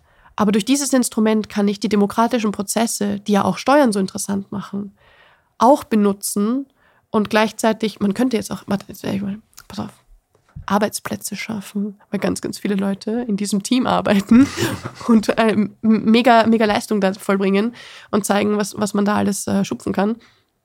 Sorry, ich musste diesen dummen Witz machen. Aber so für ein Jahr, also prekäre Arbeitsverhältnisse, muss man schon sagen. Also, ja. Aber ähm, ich kann quasi das abgeben und diese Demokratiestärkung. Und die waren mega interessiert und gesagt, ja, wir besprechen uns, wir überlegen, was man machen kann. Und dann äh, melden wir uns und dann ging es ein bisschen hin und her, so, ja, ne, da, da. wollen wir doch nicht einfach mal anfangen zu workshoppen und uns mal hinsetzen und wirklich so Butter bei die Fische denken. dann saßen wir da, ein paar Leute in diesem kleinen also Konferenzraum bei Foresight und überlegen so, was kann man machen, wie kann man es machen, was ist das Ziel, was ist der Wunsch, was sind No-Gos, was muss man verhindern, äh, äh, was darf nicht sein. Und dann haben sie gesagt, okay, wir, wir machen das, aber das Ding ist folgendes, Bürgerinnenrat, das muss schon Hand und Fuß haben. Also du kannst nicht einfach nur irgendwelche Leute fragen, sondern du musst quasi, und deswegen Foresight-Institut, damit das wissenschaftlich irgendwie jemand macht, der das kann, äh, du musst an gescheite Daten kommen. Das heißt, sie fragen an beim Innenministerium, um Zugang zu bekommen zum zentralen Melderegister, damit, also nicht selber Zugang, aber halt quasi eine Stichprobe, die wird vom Computer aus den Daten, Daten gesaugt, von 10.000 Adressen zu erhalten. Und wir waren so, das, also das niemals. Und Vollzeit war auch so, kriegen wir wahrscheinlich nicht. Prompt haben wir es gekriegt. Wir waren äh, ziemlich sicher alle zusammen, dass wir das äh, nicht bekommen und dass es stattdessen etwas anderes geben muss, aber dass man es machen muss, auch um zu beweisen, das Ganze. Wir haben uns die Mühe gemacht, es zu versuchen, es State of the Art hinzukriegen oder State of Science, basically. Und dann haben wir das bekommen, dann ging es relativ schnell. Dann habe ich äh, mega Glück gehabt, dass äh, Alexandra, die das Projekt leitet, äh, gemeint hat, sie muss sich das überlegen zuerst, weil sie hat gemerkt, das ist ein Riesenprojekt und die, die Marlene hat nicht so Ahnung, wie viele Rattenschwänze diese Rattenschwänze haben an Arbeit. Aber okay. Und äh, hat äh, dann begonnen, mit mir daran zu arbeiten und hat ziemlich schnell gezeigt, dass sie ein absolutes Management-Genie ist und ähm, dieses Team zusammengestellt und die Idee quasi mit, äh, mit Leben befüllt. Dann haben wir diese Zusage bekommen, das war, glaube ich, im Sommer. Für die Daten richtig begonnen mit der Arbeit haben wir also augustisch, eher so September. Und äh, dann, ähm, ja, wenn, als wir gemerkt haben, okay, das muss jetzt, das, das wird jetzt konkret und wir haben einen Pressekonferenztermin, der wird zusammenfallen mit der Aussendung der Adressen, damit alle wissen, das ist kein Scam. Davor muss dicht gehalten werden. Diese Story darf sich nicht verselbstständigen. Also mega viel Arbeit, mega viel Druck und dann, ähm, ja, dann ist die, äh, wurde die Bombe gezündet am 9. Jänner. Ziemlich aufregend. Ich glaube, an dieser Stelle wäre es wahrscheinlich auch gut, nochmal einfach zusammenzufassen, was dieser gute Rat jetzt machen wird. Für alle, die nicht die komplette Story mitbekommen haben, vielleicht nur ein paar Headlines mitbekommen haben und Interesse ja. dadurch äh, entwickelt haben. Was ist der gute Rat? Was macht der gute Rat? Und vor allem, wie wird er jetzt funktionieren? Guter Rat ist einfach erklärt. Steht so in dem Aus, äh, in der, in der, im Einladungsschreiben. Also das zunächst einmal ist der Auftrag. Nee, warte, lass mich mal die Zusammenstellung kurz zusammenfassen. Diese 10.000 Adressen, die da angeschrieben wurden, die bekommen, da gibt, alle bekommen denselben Brief, halt aber person, personalisiert natürlich. und äh, die kriegen dann einen QR-Code oder können auch bei der Telefonnummer anrufen und sich halt rückmelden, ob sie Bock haben. Die Deadline ist der 2. Februar. Um äh, zu sagen, ich möchte mitmachen, dann müssen sie eine Umfrage ausfüllen. Da sammelt das Foresight-Institut Daten. Äh, wichtige Sachen sind zum Beispiel Migrationsbiografie, Geschlechtsidentität, Einkommen, Einstellung zur Ungleichheit zum Beispiel auch. Um zu sagen, wir suchen nicht nur Leute, die Ungleichheit furchtbar finden, sondern auch Leute, die sagen, nee, Ungleichheit ist schon okay so. Damit die gemeinsam in diesen demokratischen Diskurs treten. Und dann anhand dieser Daten, die dabei gesammelt werden, wird äh, das Foresight-Institut 50 Leute auswählen, die repräsentativ oder halt möglichst repräsentativ, weil 50 Leute sind nicht perfekt, oder? Äh, für die österreichische Bevölkerung stehen, für die Gesellschaft. Ähm, die einzige Bedingung, um so einen Brief zu erhalten, ist auch ganz wichtig, ist, man muss 16 Jahre alt sein, mindestens zur Stichtag, das war, glaube ich, Anfang Dezember, und äh, in Österreich gemeldet. Aber Staats Staatsbürger genau, Staatsbürgerinnenschaft ist total irrelevant. Es gibt so viele Leute, die in diesem Land wohnen und beitragen und die Staatsbürgerinnenschaft nicht kriegen ähm, mitunter weil sie sauteuer ist, habe ich mir sagen lassen. Ähm, die, die, die haben Teil, die sind, die sind Teil dieser Gesellschaft, das kann nicht sein. Nee, also so nicht. Äh, und so bildet sich dann diese Gruppe von 50 Leuten plus 15 Ersatzmitglieder, weil es immer sein kann, dass jemand einen Ausfall hat. Also es gibt ja unterschiedliche Gründe, man weiß nie, was das Leben so bringt, dass jemand nachrücken kann. Und die konkrete Aufgabe ist von Mitte März bis Anfang Juni zu tagen. Das sind sechs Wochenenden. Die werden auch vergütet. Das ist nämlich Arbeit und da gibt es keine Diskussion, dass Arbeit äh, ordentlich bezahlt gehört. In meinen Augen gibt es die Diskussion jedenfalls nicht. Und die besprechen zunächst die Frage der Vermögensverteilung. Also sie ist ungleich, das ist nicht strittig. Aber ist das auch ungerecht? Was, was kann man da machen? Was, was braucht es? Oder wie wirkt sich aus in unterschiedliche Teile der Gesellschaft? Nicht nur am Konto, sondern halt auch in, in der Politik oder so und dann Ideen zu entwickeln, wie kann man damit umgehen als Gesellschaft. Also was kann man machen jetzt? Äh, was sind Ideen? Und damit diese Ideen nicht im luftleeren Raum bleiben, kommt dieser dritte Baustein, dass sie 25 Millionen Euro zur Verfügung haben. Die kommen auf ein Treuhandkonto. Und äh, ich habe keinen Zugriff auf diese 25 Millionen. Und die dürfen dann entscheiden, wie sie diese 25 Millionen verwenden, im Rahmen des Auftrags die Verteilungsfrage zu beschäftigen und Ideen zu entwickeln, die dann eben konkretisierbar werden. Also man kann sie quasi umsetzen. Und es gibt ein paar Grenzen, wo ich mir denke, das sind so No-Brainer, aber ich glaube, es ist ganz gut, wenn man sie trotzdem mal aufschreibt, hm, just to be sure. Abstecken ist nicht schlecht. Ja, ja, so, das ist, äh, das ist die Leitplanke. Ja? Also es darf nicht äh, demokratiefeindlich sein, es darf nicht verfassungswidrig sein, es darf nicht ähm, gefährlich sein für das Leben, also das Leben in irgendeiner Form bedrohen. Da meine ich nicht nur Menschen, ja, andere Lebewesen auch. Es darf nicht profitorientiert sein. Unternehmen haben die Aufgabe, ihren Profit zu erwirtschaften. Das würde dann nicht Rückverteilung heißen, sondern Investition, anderes Thema. Ähm, und es ist auch nicht möglich, weil eben dieser Auftrag ähm, im Vordergrund steht. Sie, sie, sie können nicht einfach machen, was sie wollen, weil sie einen Auftrag haben, den sie annehmen, nämlich die Verteilungsfrage zu beschäftigen und Ideen zu entwickeln. Also kann es nicht sein, dass dieses Geld am Ende in den eigenen Taschen landet. Das geht quasi nicht. Ähm, Parteigründung ist auch verboten, einfach weil äh, nur weil Geld da ist, eine Partei zu gründen, das ist ein Rich Kid Move und äh, das kommt nicht in Frage. Wir sehen, wie das aussieht. Diese Parteien verschwinden in der Regel auch wieder recht schnell. Klammer auf. Ja, sie meint Frank Stronach, Klammer zu. Äh, und äh, so läuft es nicht. Wenn man wirklich im Interesse einer Bevölkerung parteipolitisch aktiv werden will, mir ist klar, dass das wirklich nicht einfach ist, ja. Aber wenn das nicht aus der Basis heraus Leben hat, dann darf man sich nicht einfach einkaufen, nur weil man das Geld hat. Das ist, das ist irgendwie, das, da, da, nee, das, na, deswegen, das auch ein Nein da drauf. Aber ansonsten, wir werden sehen.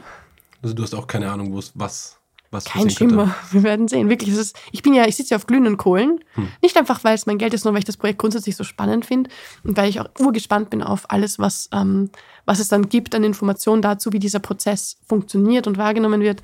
Ich finde den Prozess so viel spannender und auch, wie dann die Debatte zur Verteilungsfrage ähm, überschwappt. Das wollte ich auch gerade ansprechen, wenn man sich jetzt rein auf die Headlines konzentriert, die in den letzten Wochen rund um das Thema äh, produziert wurden dann ist natürlich sehr viel Fokus auf, okay, da werden 25 Millionen verteilt. Ähm, aber was ist denn in deinen Augen so das, das Hauptziel dieses ganzen Projektes? Der Prozess. Der Weg ist das Ziel. Das ist total banal, aber, und jetzt kommt gleich die nächste Floskel, der Zweck heiligt nicht die Mittel. Und ich merke, es gibt so viel, gerade bei überreichen Leuten, äh, so viele Menschen, die sind wahnsinnig ergebnisfokussiert, die interessiert, was am Ende bei rausschaut. Aber wenn man sich nicht anschaut, wie man hingekommen ist, dann ist man wirklich fast auf beiden Augen blind. In meinen Augen ist es wichtiger, dass der Prozess so gestaltet ist und auch eine Flexibilität hat. Der muss sich ja entwickeln dürfen mit seinen Umständen. Ähm, wenn der wirklich gut gestaltet ist, deswegen dieser Ansatz, demokratisch, partizipativ, inklusiv, transparent, bla bla bla, Buzzword, Buzzword, Buzzword. wenn man das wirklich hinkriegt, dann spiegelt sich das im Idealfall natürlich auch im Ergebnis. Das heißt, der Fokus auf den Prozess ist wesentlich spannender. Mich interessiert ja, ja, super banales Beispiel, wenn ich äh, den Herrn der Ringe schaue, nicht, dass am Ende der Ring im Feuer landet und Frodo nach Hause kann, sondern mich interessiert, how the fuck did they get there? What's the freaking story? Und das Gleiche gilt da auch. Prozess ist Geschichte. Prozess ist das, was uns bewegt, was wir bewegen, wie wir uns bewegen. Und das finde ich urspannend. Das ist das Ziel. Und deswegen auch diese Frage, weil ich nicht an Antworten, die fixfertig sind, glaube. Diese ganzen Ismen. Das ist alles Quatsch. Weil eine Antwort sagt, so, wir haben so quasi, das ist, das ist das Ding und es gibt nichts anderes. So und nicht anders. Und in Wahrheit haben wir, würde ich behaupten, ja, äh, immer einen Prozess des Antwortens. Wir müssen immer offen sein für Gegebenheiten und Bedingungen, die wir nicht vorausschauen konnten und auf die wir uns trotzdem einlassen müssen und die wir respektieren müssen. Und wir lernen ja dazu, Gott sei Dank. Äh, was ist, Wandel ist die einzige Konstante? Irgendwie so gibt es so einen Spruch, oder? Wir verändern uns permanent weiter. Das gilt für alles. Und deswegen Prozess, Prozess, Prozess. Das ist das Interessanteste am Rat. Es ist ja sehr oft die Rede davon, dass unsere Gesellschaft immer weiter auseinanderdriftet und wir irgendwie keinen gemeinsamen Nenner mehr haben als Gesellschaft. Machst du dir gar keine Sorgen, dass sich diese 50 Leute, die ja auch irgendwo die Gesellschaft widerspiegeln sollen, ähm, dass sich das da zeigen wird und dass es kein, keinen gemeinsamen Nenner geben wird, um zu sagen, okay, da wollen wir ansetzen? Nein, eigentlich mache ich mir die Sorgen gar nicht. Ich glaube, es gibt unterschiedliche Grade an Spaltungen in unterschiedlichen Themenbereichen. Ich glaube, die schlimmste Spaltung, die wir haben, ist wirklich die bei der Verteilungsfrage ähm, im, im, im Sinne von, wir haben ein, ein de facto System von Verteilung, das auch noch alle anderen Spaltungen hart befeuert. Deswegen reihe ich es oben ein. Aber das ist meine Brille oder das ist mein Thema, deswegen ist das das Schlimmste, alles andere ist. Eigentlich ist das Quatsch. Eigentlich haben die alle ebenbürtigen Charakter, aber die Verteilungsfrage fräst sich hinein, deswegen Oxfam Report erwähnt, oder? Die, die zeigen das auch in die gesamte Frage des strukturellen Rassismus. Ja, oder Migrationsfrage ist ja auch eine Frage von Verteilung von Ressourcen. Klima. Klima, mega Verteilungsfrage. Aber auch alles, was Gender, äh, queere Gerechtigkeit angeht, Verteilungsfrage. Und also deswegen, aber vielleicht, wie gesagt, kann man den Fokus sicherlich auch andersrum aufziehen. Und wenn man vom Patriarchat ausgeht, kommen wir zur Verteilung. Ja? Hm. Geht, it's a, it's a two-way road. Ähm, aber was man nicht vergessen darf, die, diese Menschen, die da gezogen werden und die dann zusammengestellt werden, die sind ja nicht allein. Zunächst einmal, es gibt einen ExpertInnen-Tool, äh, Pool, Jesus, es gibt einen ExpertInnen-Pool an Leuten, ähm, die sich wirklich auskennen in unterschiedlichen Bereichen und die helfen können, diese Verteilungsfrage anzugucken, mal zu beschreiben, was ist so der Fall, wo wirkt es sich aus, was kann man problematisch betrachten, was nicht so, welche Analysen gibt es, die gegenüberzustellen auch. Also da gibt es unglaublich viel Unterstützung, weil man kann nicht erwarten, dass wir sich perfekt auskennen mit der Verteilungsfrage. Im Gegenteil, es ist wundervoll, dass es da ein Zusammenspiel gibt. Und das nächste, es gibt Moderation. Es gibt eine professionelle Moderation, die das Ganze begleitet, die dafür sorgt, einen roten Faden, Faden zu spinnen und ähm, die Menschen abzuholen in den unterschiedlichen äh, Erfahrungswelten und äh, Expertise-Niveaus und so weiter. Weil da kommen die unterschiedlichen Leute zusammen und manche kommen vielleicht rein und sagen, ich kann ja nichts und ich weiß ja nichts und ich sollte lieber nichts sagen und die werden dann hoffentlich ermutigt, weil ihr Beitrag mindestens genauso wichtig ist wie der von allen anderen. Einfach aus Prinzip, aus demokratischem Prinzip heraus und vielleicht, weil die Person gar nicht sehen kann, wo ihre Erfahrung ganz besonders wertvoll ist, mit dieser Perspektive quasi das Problem zu betrachten. Also auch dieses Vertrauen, das, also das ich habe und das ähm, ich hoffe, so viele andere auch haben in die Demokratie und damit auch in den guten Rat, das quasi noch hochzuhalten, zu sagen, wenn wir mir vertrauen, die Alternative, nicht wahr? Woher wissen wir, dass ich was Gutes oder Richtiges mache? Wer darf das entscheiden? Wie kann, also, was sind die Kriterien für richtig und falsch? Wieso nicht etwas, was maximal intersubjektiv vermittelbar ist, was nichts anderes heißen soll, als was wir als Gesellschaft mittragen können, was dann aber auch eine nachhaltige Veränderung ist? Und da, da bin ich äh, fest überzeugt, die haben mehr als genug Unterstützung, dass das passen wird. Ähm, und die haben ja auch Zeit, sich dem zu nähern und Konflikte, wenn sie aufkommen, auch zu bearbeiten und gegebenenfalls zu lösen. Also da bin ich absolut zuversichtlich. Hast du das Gefühl, dass es in dieser ganzen Aufmerksamkeit, die es jetzt auf den guten Rat gibt, gab, ähm, irgendwelche Missverständnisse aufgekommen sind oder in der, in der medialen Berichterstattung Sachen nicht ganz so dargestellt wurden, wie sie eigentlich gemeint waren und sind? Ja, also zunächst einmal nach wie vor, dass man mir dieses BSF-Erbe anhängt. Was auch dazu führt, dass Leute sagen, die sagt ja gar nicht, wo das Geld her ist. Fair enough, diese Kritik ist auch berechtigt. Gleichzeitig, ich bin nicht die BASF-Erbin. Ich habe mit BASF nichts zu tun. Am ehesten noch mit Böhringer Mannheim. Und auch da, als es verkauft wurde, war ich vier, fünf Jahre alt. Äh, nichts am Hut. Ähm, ich habe geerbt. So. Ähm, es ist nicht irrelevant, die Geschichte dieser Unternehmen zu betrachten. Aber nur weil das eine total kaputte Geschichte ist, würde ich es mal behaupten, ähm, kann man mich nicht automatisch delegitimieren. Das ist wie wenn man einmal einen faulen Apfel in der Hand und sagt, Obst ist ungesund. Und mir so, sag mal, tickst du noch ganz richtig? Das geht ja nicht. Ähm, was ich auch schade finde, ist dieser Hyperfokus auf das Geld und auf das Ergebnis. Ich glaube, das ist eigentlich ein, ein Spiegel, der uns als Gesellschaft vorgehalten wird, dass wir, was wir unter Demokratie verstehen, ist Wahlen. Und bei Wahlen zählt ja auch das Ergebnis, oder? Der Wahlkampf kriegt schon Aufmerksamkeit, ja, aber das Ergebnis und dieser Prozesscharakter von Demokratie, das ist ein Stiefkind. Wir sind, glaube ich, als Gesellschaft, und jetzt mache ich so eine Wir als Gesellschaft Nummer, oh Gott. Aber den Eindruck habe ich. Deswegen bleib, stehe ich jetzt mal zu dem Satz. Wir als Gesellschaft tendieren zum Ergebnis in einer Art und Weise, die uns oft blind macht, nicht immer, aber oft blind macht für die Prozesse, die es braucht, um hinzukommen und auch ähm, die dazu führt, dass wenn das Ergebnis abweicht von dem, was erwartet ist, dass wir manchmal verloren und hilflos damit umgehen, weil äh, wir uns darauf nicht vorbereitet haben, weil der Prozess mit Füßen getreten wurde. Bestes Beispiel dafür sind Burnout-Erscheinungen, finde ich weil Menschen quasi, weil sie Erfolg haben wollen und beweisen wollen, dass sie das gut und richtig und toll machen, sich anstrengen und bemühen wollen. Oder teilweise sind die Strukturen so, dass sie gar nicht sich helfen können. Und das ist nicht eine Frage von eigener Perfektionismus, sowieso nie eine Schuldfrage, ne? Aber eine Frage von, äh, in welchen Strukturen bewege ich mich, was, was habe ich überhaupt offen an, an Möglichkeiten. Dass, die, dass, der, dass der, die Art des Arbeitens von diesen Personen und von ihren Vorgesetzten vielleicht auch in einer Art und Weise vielleicht vernachlässigt wird oder nicht so hoch geschätzt wird wie das Ergebnis am Ende, dass die ganze Person darunter leidet. Und das gilt für die Demokratie auch. Wenn wir uns nur auf diese Ergebnisse konzentrieren, dann leiden wir als Gesellschaft. Und ähm, deswegen fand ich den Fokus auf die 25 Millionen, auch wenn ich ihn verstehen kann, als Headline. Die Leute sind so, aber wir, wir stellen ja dadurch her, dass es legitim ist, sich aufzuregen darüber, wo Geld hingeht. Was grundsätzlich finde ich schon, ja, man soll sich schon aufregen darüber, wo Geld hingeht. Aber wie es gemacht wird, da finde ich dann immer spannend, wenn Leute sich wirklich bemühen zu sagen, was ist dieser Rat, wie wird er aufgestellt, was sind das für Kriterien, wer sucht die ExpertInnen aus? Eine mhm. wichtige Frage, die ich fast nie bekommen habe. Mhm. Und wenn ich sagen kann, wer sucht die ExpertInnen aus? Ja, wer sucht sie aus? Also ich habe am Anfang mit überlegt, wen es so gibt, ne? Und dann äh, war uns ganz schnell klar, uns, in dem Fall vor allem Alexander und mir, aber auch anderen Menschen, die mitarbeiten, äh, dass wir äh, irgendeine Art von Kriterium brauchen, dass wir nicht unsere eigenen Bias-Situationen reproduzieren blind, sondern möglichst gut. Und dann ist die nächste Frage Availability. Es ist gar nicht so leicht, jemanden zu finden, der auch sechs Monate im Voraus sagt, ah, ein paar Wochenenden, so im äh, März oder Mai oder April, das geht schon. Das war ähm, total spannend, als ich noch eingebunden war in diesen Prozess, zu merken, wie schwierig das ist.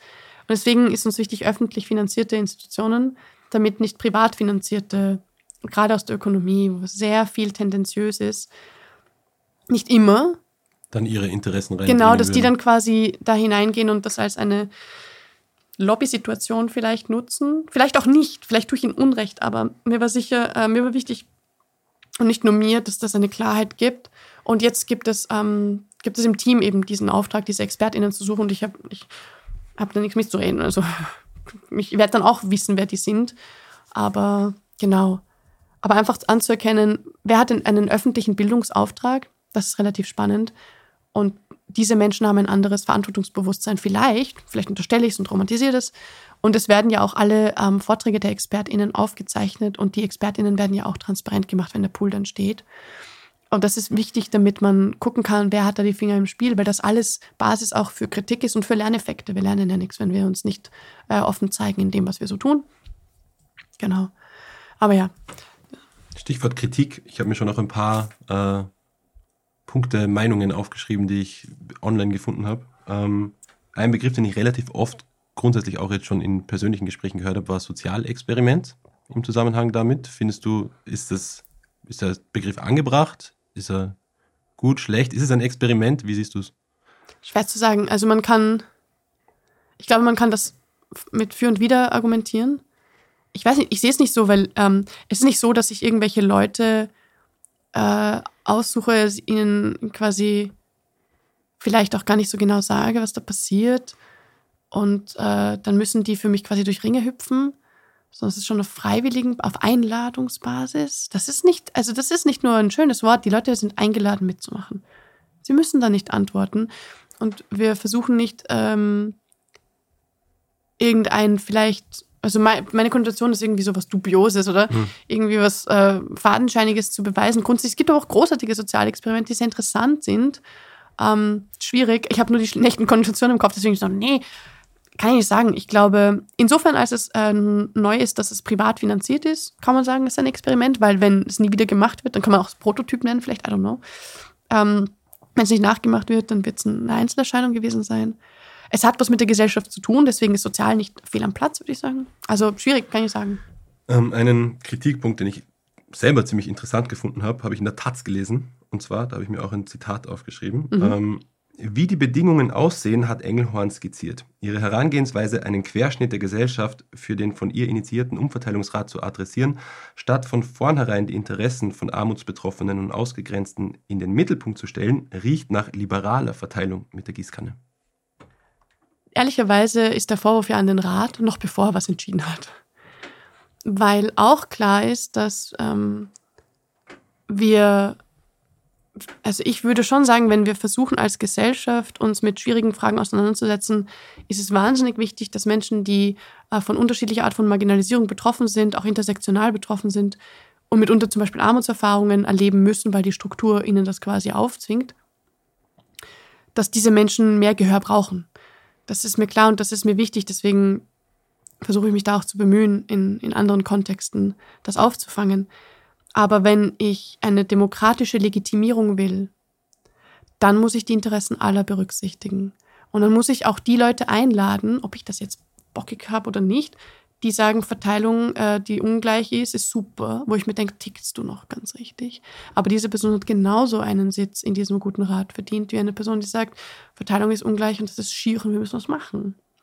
Und mir ist klar, dass es wichtig ist, dass ausgegrenzte Menschen unterschiedlicher Art oder Menschen, die von Armut betroffen sind, besonders da, wo ihre Betroffenheit auch politisch hergestellt wird, eine Rolle spielen, eine Rolle spielen, an den Tisch geholt werden, dass man nicht über sie spricht, sondern mit ihnen, ja. Absolut. Ich bin auch eine der äh, ersten Fans von der Bewegung Hashtag Ich bin armutsbetroffen. Soll mich jetzt nicht toll machen, aber worauf ich hinaus will, ist, es gibt diese Bewegung, es gibt großartige Leute, die sich da wahnsinnig engagieren. Daniela Brodesser, die das in Österreich fast im Alleingang macht, die jetzt ähm, online gegangen ist mit a-mut.com und äh, die da unglaublich viel Aufklärungsarbeit leistet, auch jetzt mit einer Kollegin gemeinsam. Ähm, also es gibt's alles, nur Verteilungsfragen sind nicht nur Fragen von, von Armut, sondern sie sind viel, viel komplexer und es braucht viel, viel mehr Perspektiven als nur diese.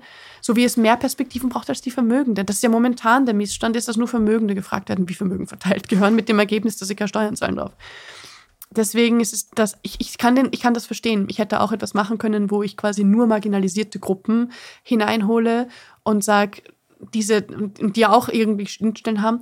Nur das wäre ein wesentlich größeres Projekt in Wahrheit, weil ich mir vorstellen kann, dass man dann viel konkreter politischer anders aktiv werden müsste. Und dann wäre es, das wäre vielleicht eher eine Idee für ein anderes rechtliches Konstrukt, hm. dass man diese Menschen nicht nur holt quasi und sagt, ein paar Wochenenden wird mal diskutiert, was ich für richtig halt eben als Bürgerinnenratsformat, ja. Aber Bürgerinnenräte können nicht nur armutsbetroffene Menschen einladen. Sie können auch nicht nur Mittelklasse Menschen einladen. Sie können auch nicht nur weiße Menschen einladen. Das geht nicht. Deswegen mit zweierlei Maß. Ich kann die Kritik nachvollziehen. Ich glaube, beim Bürgerinnenrat ist sie nicht angebracht. Und am Ende die Frage der Gießkannenverteilung. Ja, da werden wir sehen, wie das läuft, weil in Wahrheit entscheide ich ja nichts. Hm. Und ja, stimmt, ich habe schon skizziert, was ich will und wie die Bedingungen ausschauen sollen, aber mein Einfluss ist äh, genau nichts geschrumpft in Wahrheit jetzt. Bei der Diskussion um Reichtum geht es ja allgemein ganz viel um Macht. Ist es nicht eigentlich theoretisch so, dass wir in einem demokratischen System, wie wir es haben, wo jede Stimme quasi gleich viel zählt, alle gleich viel Macht haben sollten? Und wenn, wenn nein, warum nicht? Weil die Dinge komplexer sind. Das ist, ähm, ich glaube, die Gesellschaft ist ein bisschen so komplex, wirklich zu durchdringen, wie wenn du eine Schwarzwälder Kirschtorte nimmst und du fährst mit dem Nudelholz drüber und hast du so eine fette braun-weiße Matsche und du kriegst nie wieder eine Schwarzwälder Kirschtorte raus, ja. Ist nach wie vor eine Schwarzwälder, also, weißt du, was ich meine? Ich glaube, ähm, Macht zu verstehen und Demokratie als eine Herrschaftsform, die sie kanalisiert, zu verstehen, sorgt dafür, dass man auch sehen kann, wenn Macht nicht demokratisch kanalisiert ist, kann sie ja trotzdem da sein. Und sie zeigt sich unterschiedlich. Sie zeigt sich beim Vermögen sehr, sehr stark, darüber haben wir viel geredet, aber sie zeigt sich auch im cis-heteronormativen Patriarchat.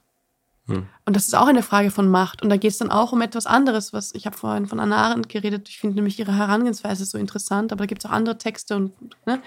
Aber sie erklärt zum Beispiel, finde ich ziemlich gut, wenn Macht nicht legitim ist, also die Herrschaftsform, die Demokratie zum Beispiel, legitimiert dann die Herrschaft der demokratisch gewählten, des Parlaments, die dann eine Regierung bilden und so weiter. Wenn man es anders kanalisiert, zum Beispiel äh, durch, eine, ähm, durch ein absolutistisches System oder dann einen Monarchen irgendwie, dann ist das vielleicht auch legitim. Weil einfach alle irgendwie da einverstanden sind. In der Regel nicht so, aber bitte. Ähm, grundsätzlich, jetzt rein von der Theorie her, hm? was passiert, wenn Macht illegitim ist, aber man sie hat? Was macht man, um sie zu halten? Man wird gewalttätig. Das sieht man sehr gut in autoritären Regimes, die anfangen, ihre eigene Bevölkerung niederzumetzeln, um dafür zu sorgen, dass sie an der Macht bleiben. Oder aber man holt sie sich mit Gewalt, weil man nicht legitim in diese Position gehoben wurde. Das sieht man gut bei Militärdiktaturen. Ähm, aber man sieht das auch in allen möglichen äh, Formen der gesellschaftlichen Diskriminierung, die wir haben, wo wir einfach zeigen, wie schlecht wir uns untereinander behandeln, besonders da, wo es staatlich fixiert ist und wo man sagt, strukturelle Diskriminierung beweist, wie scheiße wir miteinander umgehen. Ähm, und das gilt für äh, Antirassismus. Weiße Menschen üben Macht auf, auf nicht weiße Menschen auf. Und zwar nicht unbedingt absichtlich, indem sie hingehen und äh, jemanden ins Gesicht hauen oder so. Gibt's auch. Schlimm genug. Ähm, für mich ein bisschen awkward, wenn ich das so sage, weil ähm, du hast kurz Elephant in the Room, oder? Mega sorry, aber, I heard aber, about it. Ja, ja, you heard about. Mhm.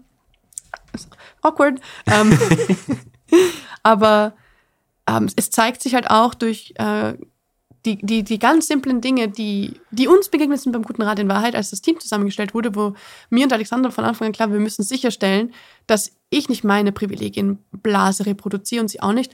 Und wo wir dann begonnen haben, Menschen zu fragen im Umfeld, die vielleicht ganz anders hineinhören können in Communities, zu denen ich jetzt zum Beispiel keinen Zugang habe oder Alexander keinen Zugang hat. Und danach zu fragen, hey, kennt ihr Leute, die das, das und das und das können? Weil wir suchen Leute für diesen Job. Ähm, wir können es nicht ausschreiben öffentlich, das wäre ideal gewesen. Mhm.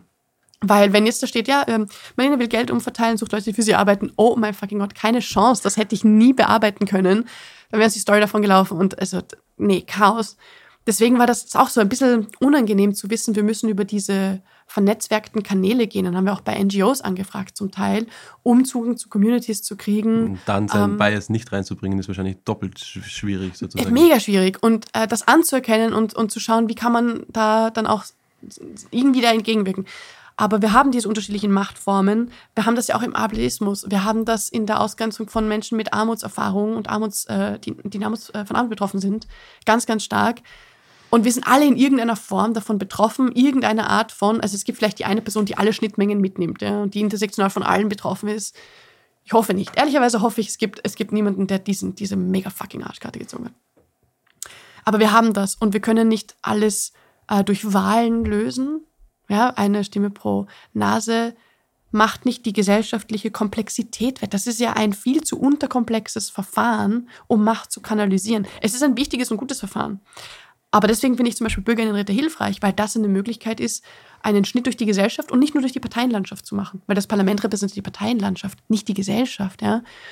Und da Menschen ganz anders einzubinden in demokratische Prozesse, um sich mit Fragen dieser unterschiedlichen Machtverhältnisse zu beschäftigen. Bestes Beispiel die irisch, irischen Bürgerinnenräte, mhm. die sich eben mit zum Beispiel der Ehe für alle beschäftigt haben. Ein Thema von Macht, struktureller Macht, wer darf heiraten, wer darf es nicht, aber aus der queer-feministischen Bubble.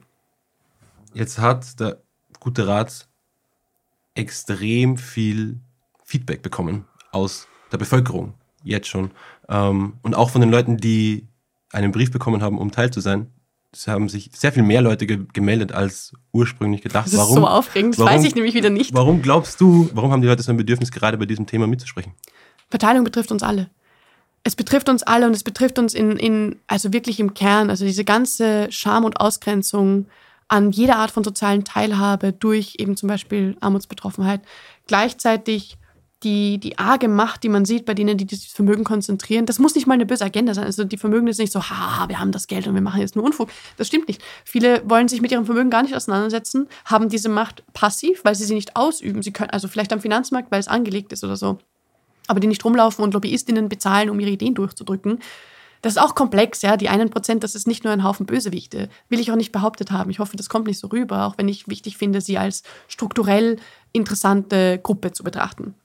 Ähm, und es betrifft uns alle und es hat, es ist so tief eingefräst in unsere Narrative mit Meritokratie, die wir, wo wir sagen, wir sind quasi wert, was wir verdienen. Wir sagen verdienen, oder? Beim Geld. Ähm, das heißt, und auch ohne Geld kannst du nichts machen. Weißt du, du bist angewiesen darauf, irgendwie ein Einkommen zu haben oder ein Vermögen, aber das schaff mal, äh, dass du so geboren wirst. So, ja, das heißt, ich kann mir gut vorstellen, dass, dass das ein richtig, äh, deswegen ein richtig interessantes Ding ist, dass man sagt, okay, ich darf nicht nur diese Frage debattieren, anstrengend genug, mit 49 anderen Nasen, sondern die Entscheidung, die ich treffe, mit den anderen gemeinsam, wo wir sie uns gemeinsam erarbeiten, die können wir umsetzen. Es endet nicht bei Empfehlungen ans Klimaministerium, die ignoriert werden, sondern wir können 25 Millionen in die Hand nehmen und schauen, was man damit machen kann im Rahmen unserer Diskussion, um da quasi was zu tun, was zu verändern. Das ist, das ist schon glaube ich, etwas, was motiviert. Ich hoffe es zumindest. Es gibt sicher andere Beweggründe auch. Das ist meine Perspektive, so wie ich es mir erklären kann. Ähm, vielleicht haben sie auch die Website gesehen und waren so, oh, fucking großartig. Das sieht super cool aus. Ich will die Leute kennenlernen. Was? Keine Cooles Ahnung, ja. So, ja, ich habe an den Wochenenden eh nichts zu tun, mach mal. Ja, ist gut vergütet, auch ein guter Grund zu kommen. Es ist ja mitunter deshalb hoch vergütet, dass wir Menschen einladen wollen, die sonst sagen, ich kann mir das nicht leisten. Hm. Das ist, vorne und hinten falle ich um, wenn ich das mache. Und jetzt sagen, so könnte ich das machen. Jetzt ist es tatsächlich möglich. Und ich bin wirklich gewollt hier. Ja. Okay, ich mache das. Es haben sich auch extrem viele Leute gemeldet, die keinen Brief bekommen haben, um irgendwie teilzunehmen, teilzuhaben. Ähm, das, Teil des Rates können sie natürlich nicht sein, aber wenn man das Bedürfnis hat, sich einzubringen, wenn es um das Thema Rückverteilung geht, wenn es um einen guten Rat geht, ähm, was kannst du den Leuten äh, empfehlen? Was sollen sie machen? Ich finde es erstmal mega süß, dass man sagt, ich hätte eh Zeit, gell? Also ich würde es auch machen. Wunderbar. Ähm, sorry, dass es eine Losgeschichte ist irgendwie. So. Mir hat man gesagt, das hat was von das goldene Ticket der, von Charlie und die Schokoladenbrücke ich so oft gehört in letzter Zeit. Ein bisschen ein schlechtes Gewissen. Aber wir können uns alle in der Demokratie einbringen. Es gibt die unterschiedlichsten Mittel und Wege. Natürlich das Wählen, mal ganz grundsätzlich auf allen Ebenen, nicht nur Nationalratswahl, auch äh, alle Kommunalwahlen. Das ist alles wichtig. All das trägt bei. Ähm, die Art und Weise, wie wir als Gesellschaft miteinander umgehen, auch im wirklich persönlichen Bezug, das verändert die Selbstverständlichkeiten, wie wir miteinander ticken und wie wir miteinander sind. Und wenn diese Selbstverständlichkeiten sich verändern, muss die Politik sich daran anpassen. Also auch das ist wichtig. Ähm, man kann aber auch zum Beispiel die GemeinderätInnen ärgern gehen. Das sage ich sehr, sehr gerne bei Podiumsdiskussionen, weil man fragt, was kann ich aktiv machen? Weil die, die Gemeinden verscherbeln das Land. Das ist eine Art Vermögen, die Österreich hat quasi zu vergeben, aber an wen, wer kriegt's und unter welchen Bedingungen und was für Korruption läuft denn da auch? Da haben wir ja auch ein paar schiere Erfahrungen letztens gemacht, Kleingärten und so, ne? Ähm, wie läuft das? Und da ärgern gehen und, und diese PolitikerInnen, gerade auf der kommunalen Ebene, ist deutlich erreichbar. Man kann nicht einfach zum Finanzminister spazieren, also nicht, dass ich wüsste. Ich habe es auch nicht probiert. Der will mich, glaube ich, nicht sehen. Aber, ähm, äh, aber man kann, man kann ganz anders auf, der, auf anderen Ebenen agieren und das ist nicht unwichtig. Und je mehr äh, sich da tut, umso eher wandert das in die Teppichetage. Hm.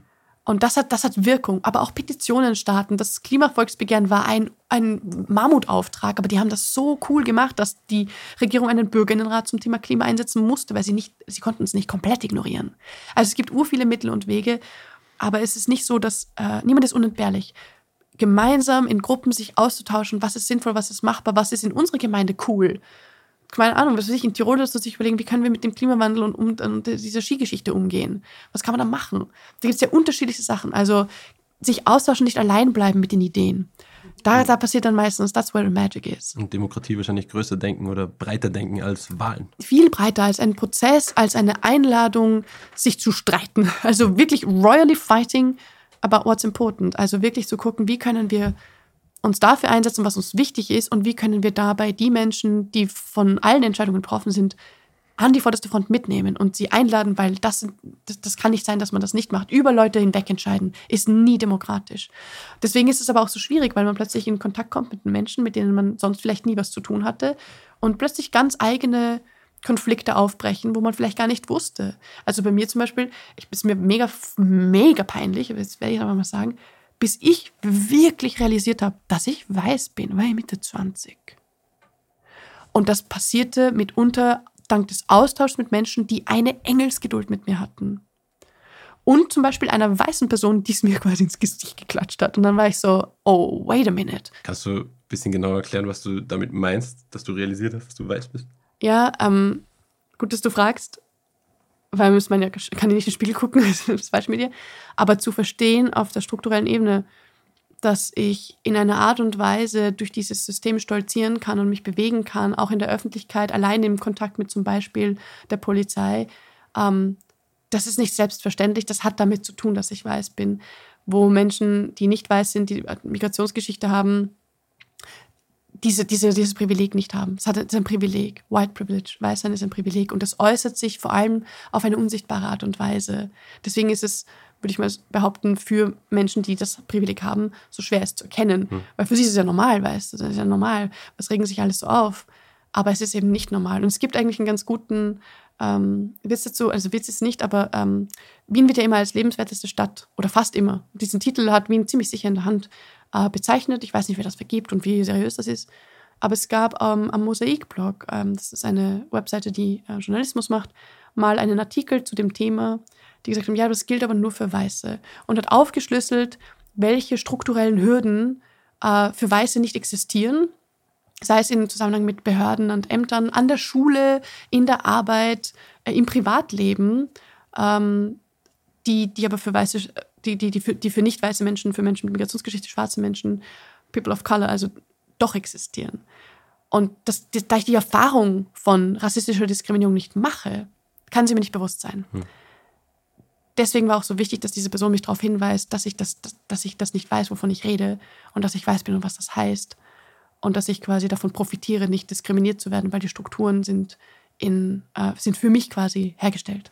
Ich, eigentlich ist es ja auch spannend, dass man so lange quasi jahrzehntelang durch die Welt gehen kann, ohne diesen Punkt zu realisieren. Absolut. Und es ist, ähm, es ist beschämend, weil es auch zeigt, unabhängig davon, dass ich mich hätte beschäftigen können mit dem Thema, ähm, dass wir als Gesellschaft diesen Diskurs noch lange nicht so führen, wie wir ihn führen müssten, äh, um respektvoll da eine Auseinandersetzung zustande zu kriegen, dass Menschen wissen, was das bedeutet. Und dass wir auch nicht einfach nur den Diskurs führen, damit es halt weiß, sondern damit man was verändert. Hm. Weil es kann nicht so bleiben. Es darf nicht sein, das steht entgegen jeder Art von äh, Gleichberechtigung und Gleichbehandlung von Menschen, weil wir sind alle Menschen. Da gibt es keine ähm, Unterschiede, die wir, ähm, die wir herstellen müssen. Wir denken, wir weiße Menschen denken, wir nehmen einen Unterschied in dieser Person wahr und dürfen daraus Handlungen ableiten.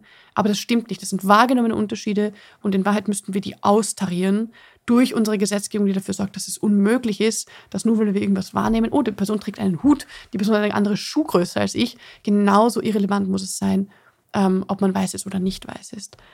Das ist halt ein Prozess und da braucht es viele strukturelle Veränderungen. Also diese, diese ganzen Konflikte, da mitzuarbeiten. All das gehört zur Demokratie und zur Machtverteilung dazu, sich zu überlegen, wie kriegen wir es gemeinsam hin als Gesellschaft, die wirklich zusammenpasst und zusammenhält, weil sie sich die Mühe macht, das zu machen. Das ist Beziehungsarbeit auf der Makrolevel hm. fucking mühsam, urmühsam.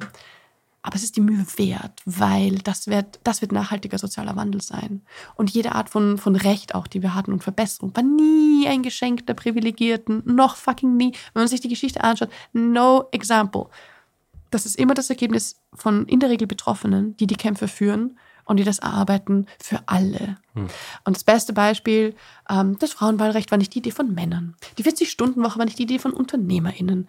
Ähm, Black Lives Matter nicht die Idee von weißen Menschen. Aber wir würden niemals jetzt sagen, Frauenwahlrecht kann man nicht mehr haben, oder? Sondern wir stehen dafür, dass Frauen auch Menschen sind und wählen dürfen. Wenn es denn mal etabliert ist. Ich glaube, es braucht immer bis zu dem Punkt, wo man was, gegen das man sich sehr lange gewehrt hat, mal ausprobiert und dann kommt auf die Realisierung so, wir können keinen Schritt zurückgehen. Genau.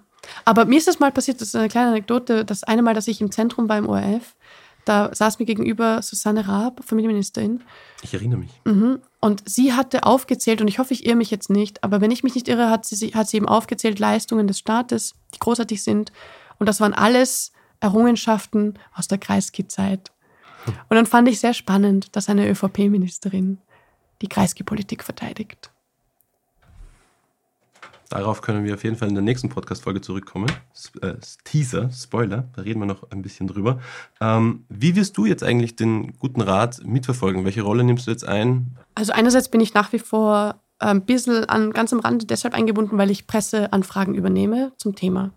Und ich werde brav diese äh, Anfragen beantworten, so gut ich das kann weil mir wichtig ist, dass es, äh, dass darüber gesprochen wird und der Diskurs angestoßen ist und die Pressemenschen irgendwann merken, hey, die Marlene Engelhorn, die sagt eh immer nur das Gleiche, jetzt fragen wir mal Leute, die wirklich was wissen und dann gibt der Fokus auf den Rat und das Team.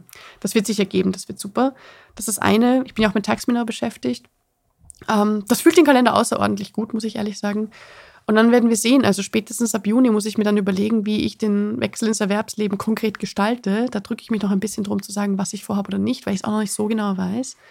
Ähm, und dann werde ich äh, dann, ich bereite quasi auf, vor meinen Aufstieg in die 99 demokratischen Prozent dieser Gesellschaft raus aus dieser einprozentigen feudalen Reichensuppe. Eigentlich wäre es spannend, in einem Jahr nochmal zu reden, zu schauen, wo wir dann stehen. Ja, wenn du Bock hast, komm ich wieder vorbei. Ich wenn ich dann Bock. Zeit habe und es mir ich, leisten kann. Ich habe hab Zeit und ich habe Bock. Wir müssen langsam aber sicher auch schon zum Ende kommen. In der nächsten Folge von Guter Rat einmal eins werden wir aber einen nicht minder spannenden Gast haben, nämlich Ferdinand Latziner. Oh, wow. Ja, äh, längst dienender Finanzminister in der Geschichte der Republik, ähm, auch äh, Bürochef unter Kreisky. Da haben wir den Bogen gespannt. Ähm, aber auch der äh, Finanzminister, unter dem die Vermögensteuer abgeschafft wurde. Also oh. vielleicht nicht ganz unbeteiligt an der Situation, die wir heute haben. Da werden wir auf jeden Fall einiges zu diskutieren haben. Ich habe mir vorgenommen, hier in diesem Podcast das letzte Wort immer unserem Gast zu übergeben. Ähm, deswegen stelle ich jetzt eine Frage und du darfst sie einfach beantworten. Ähm, was ist denn dein guter Rat für alle, die zuhören? Die Hoffnung nicht aufgeben. Das ist so ziemlich das Einzige, was, was einem von außen nicht genommen werden kann, wenn man es irgendwie schafft, es festzuhalten. Ich will nicht behaupten, dass es nicht Ausnahmen gibt zu dieser Regel. Aber die Hoffnung nicht aufgeben. Es war schon schlimmer und es wird noch besser und wir sind Teil davon. Alle gemeinsam. Es richtet nicht einer für alle, sondern gemeinsam kriegen wir das hin. Davon bin ich fest überzeugt.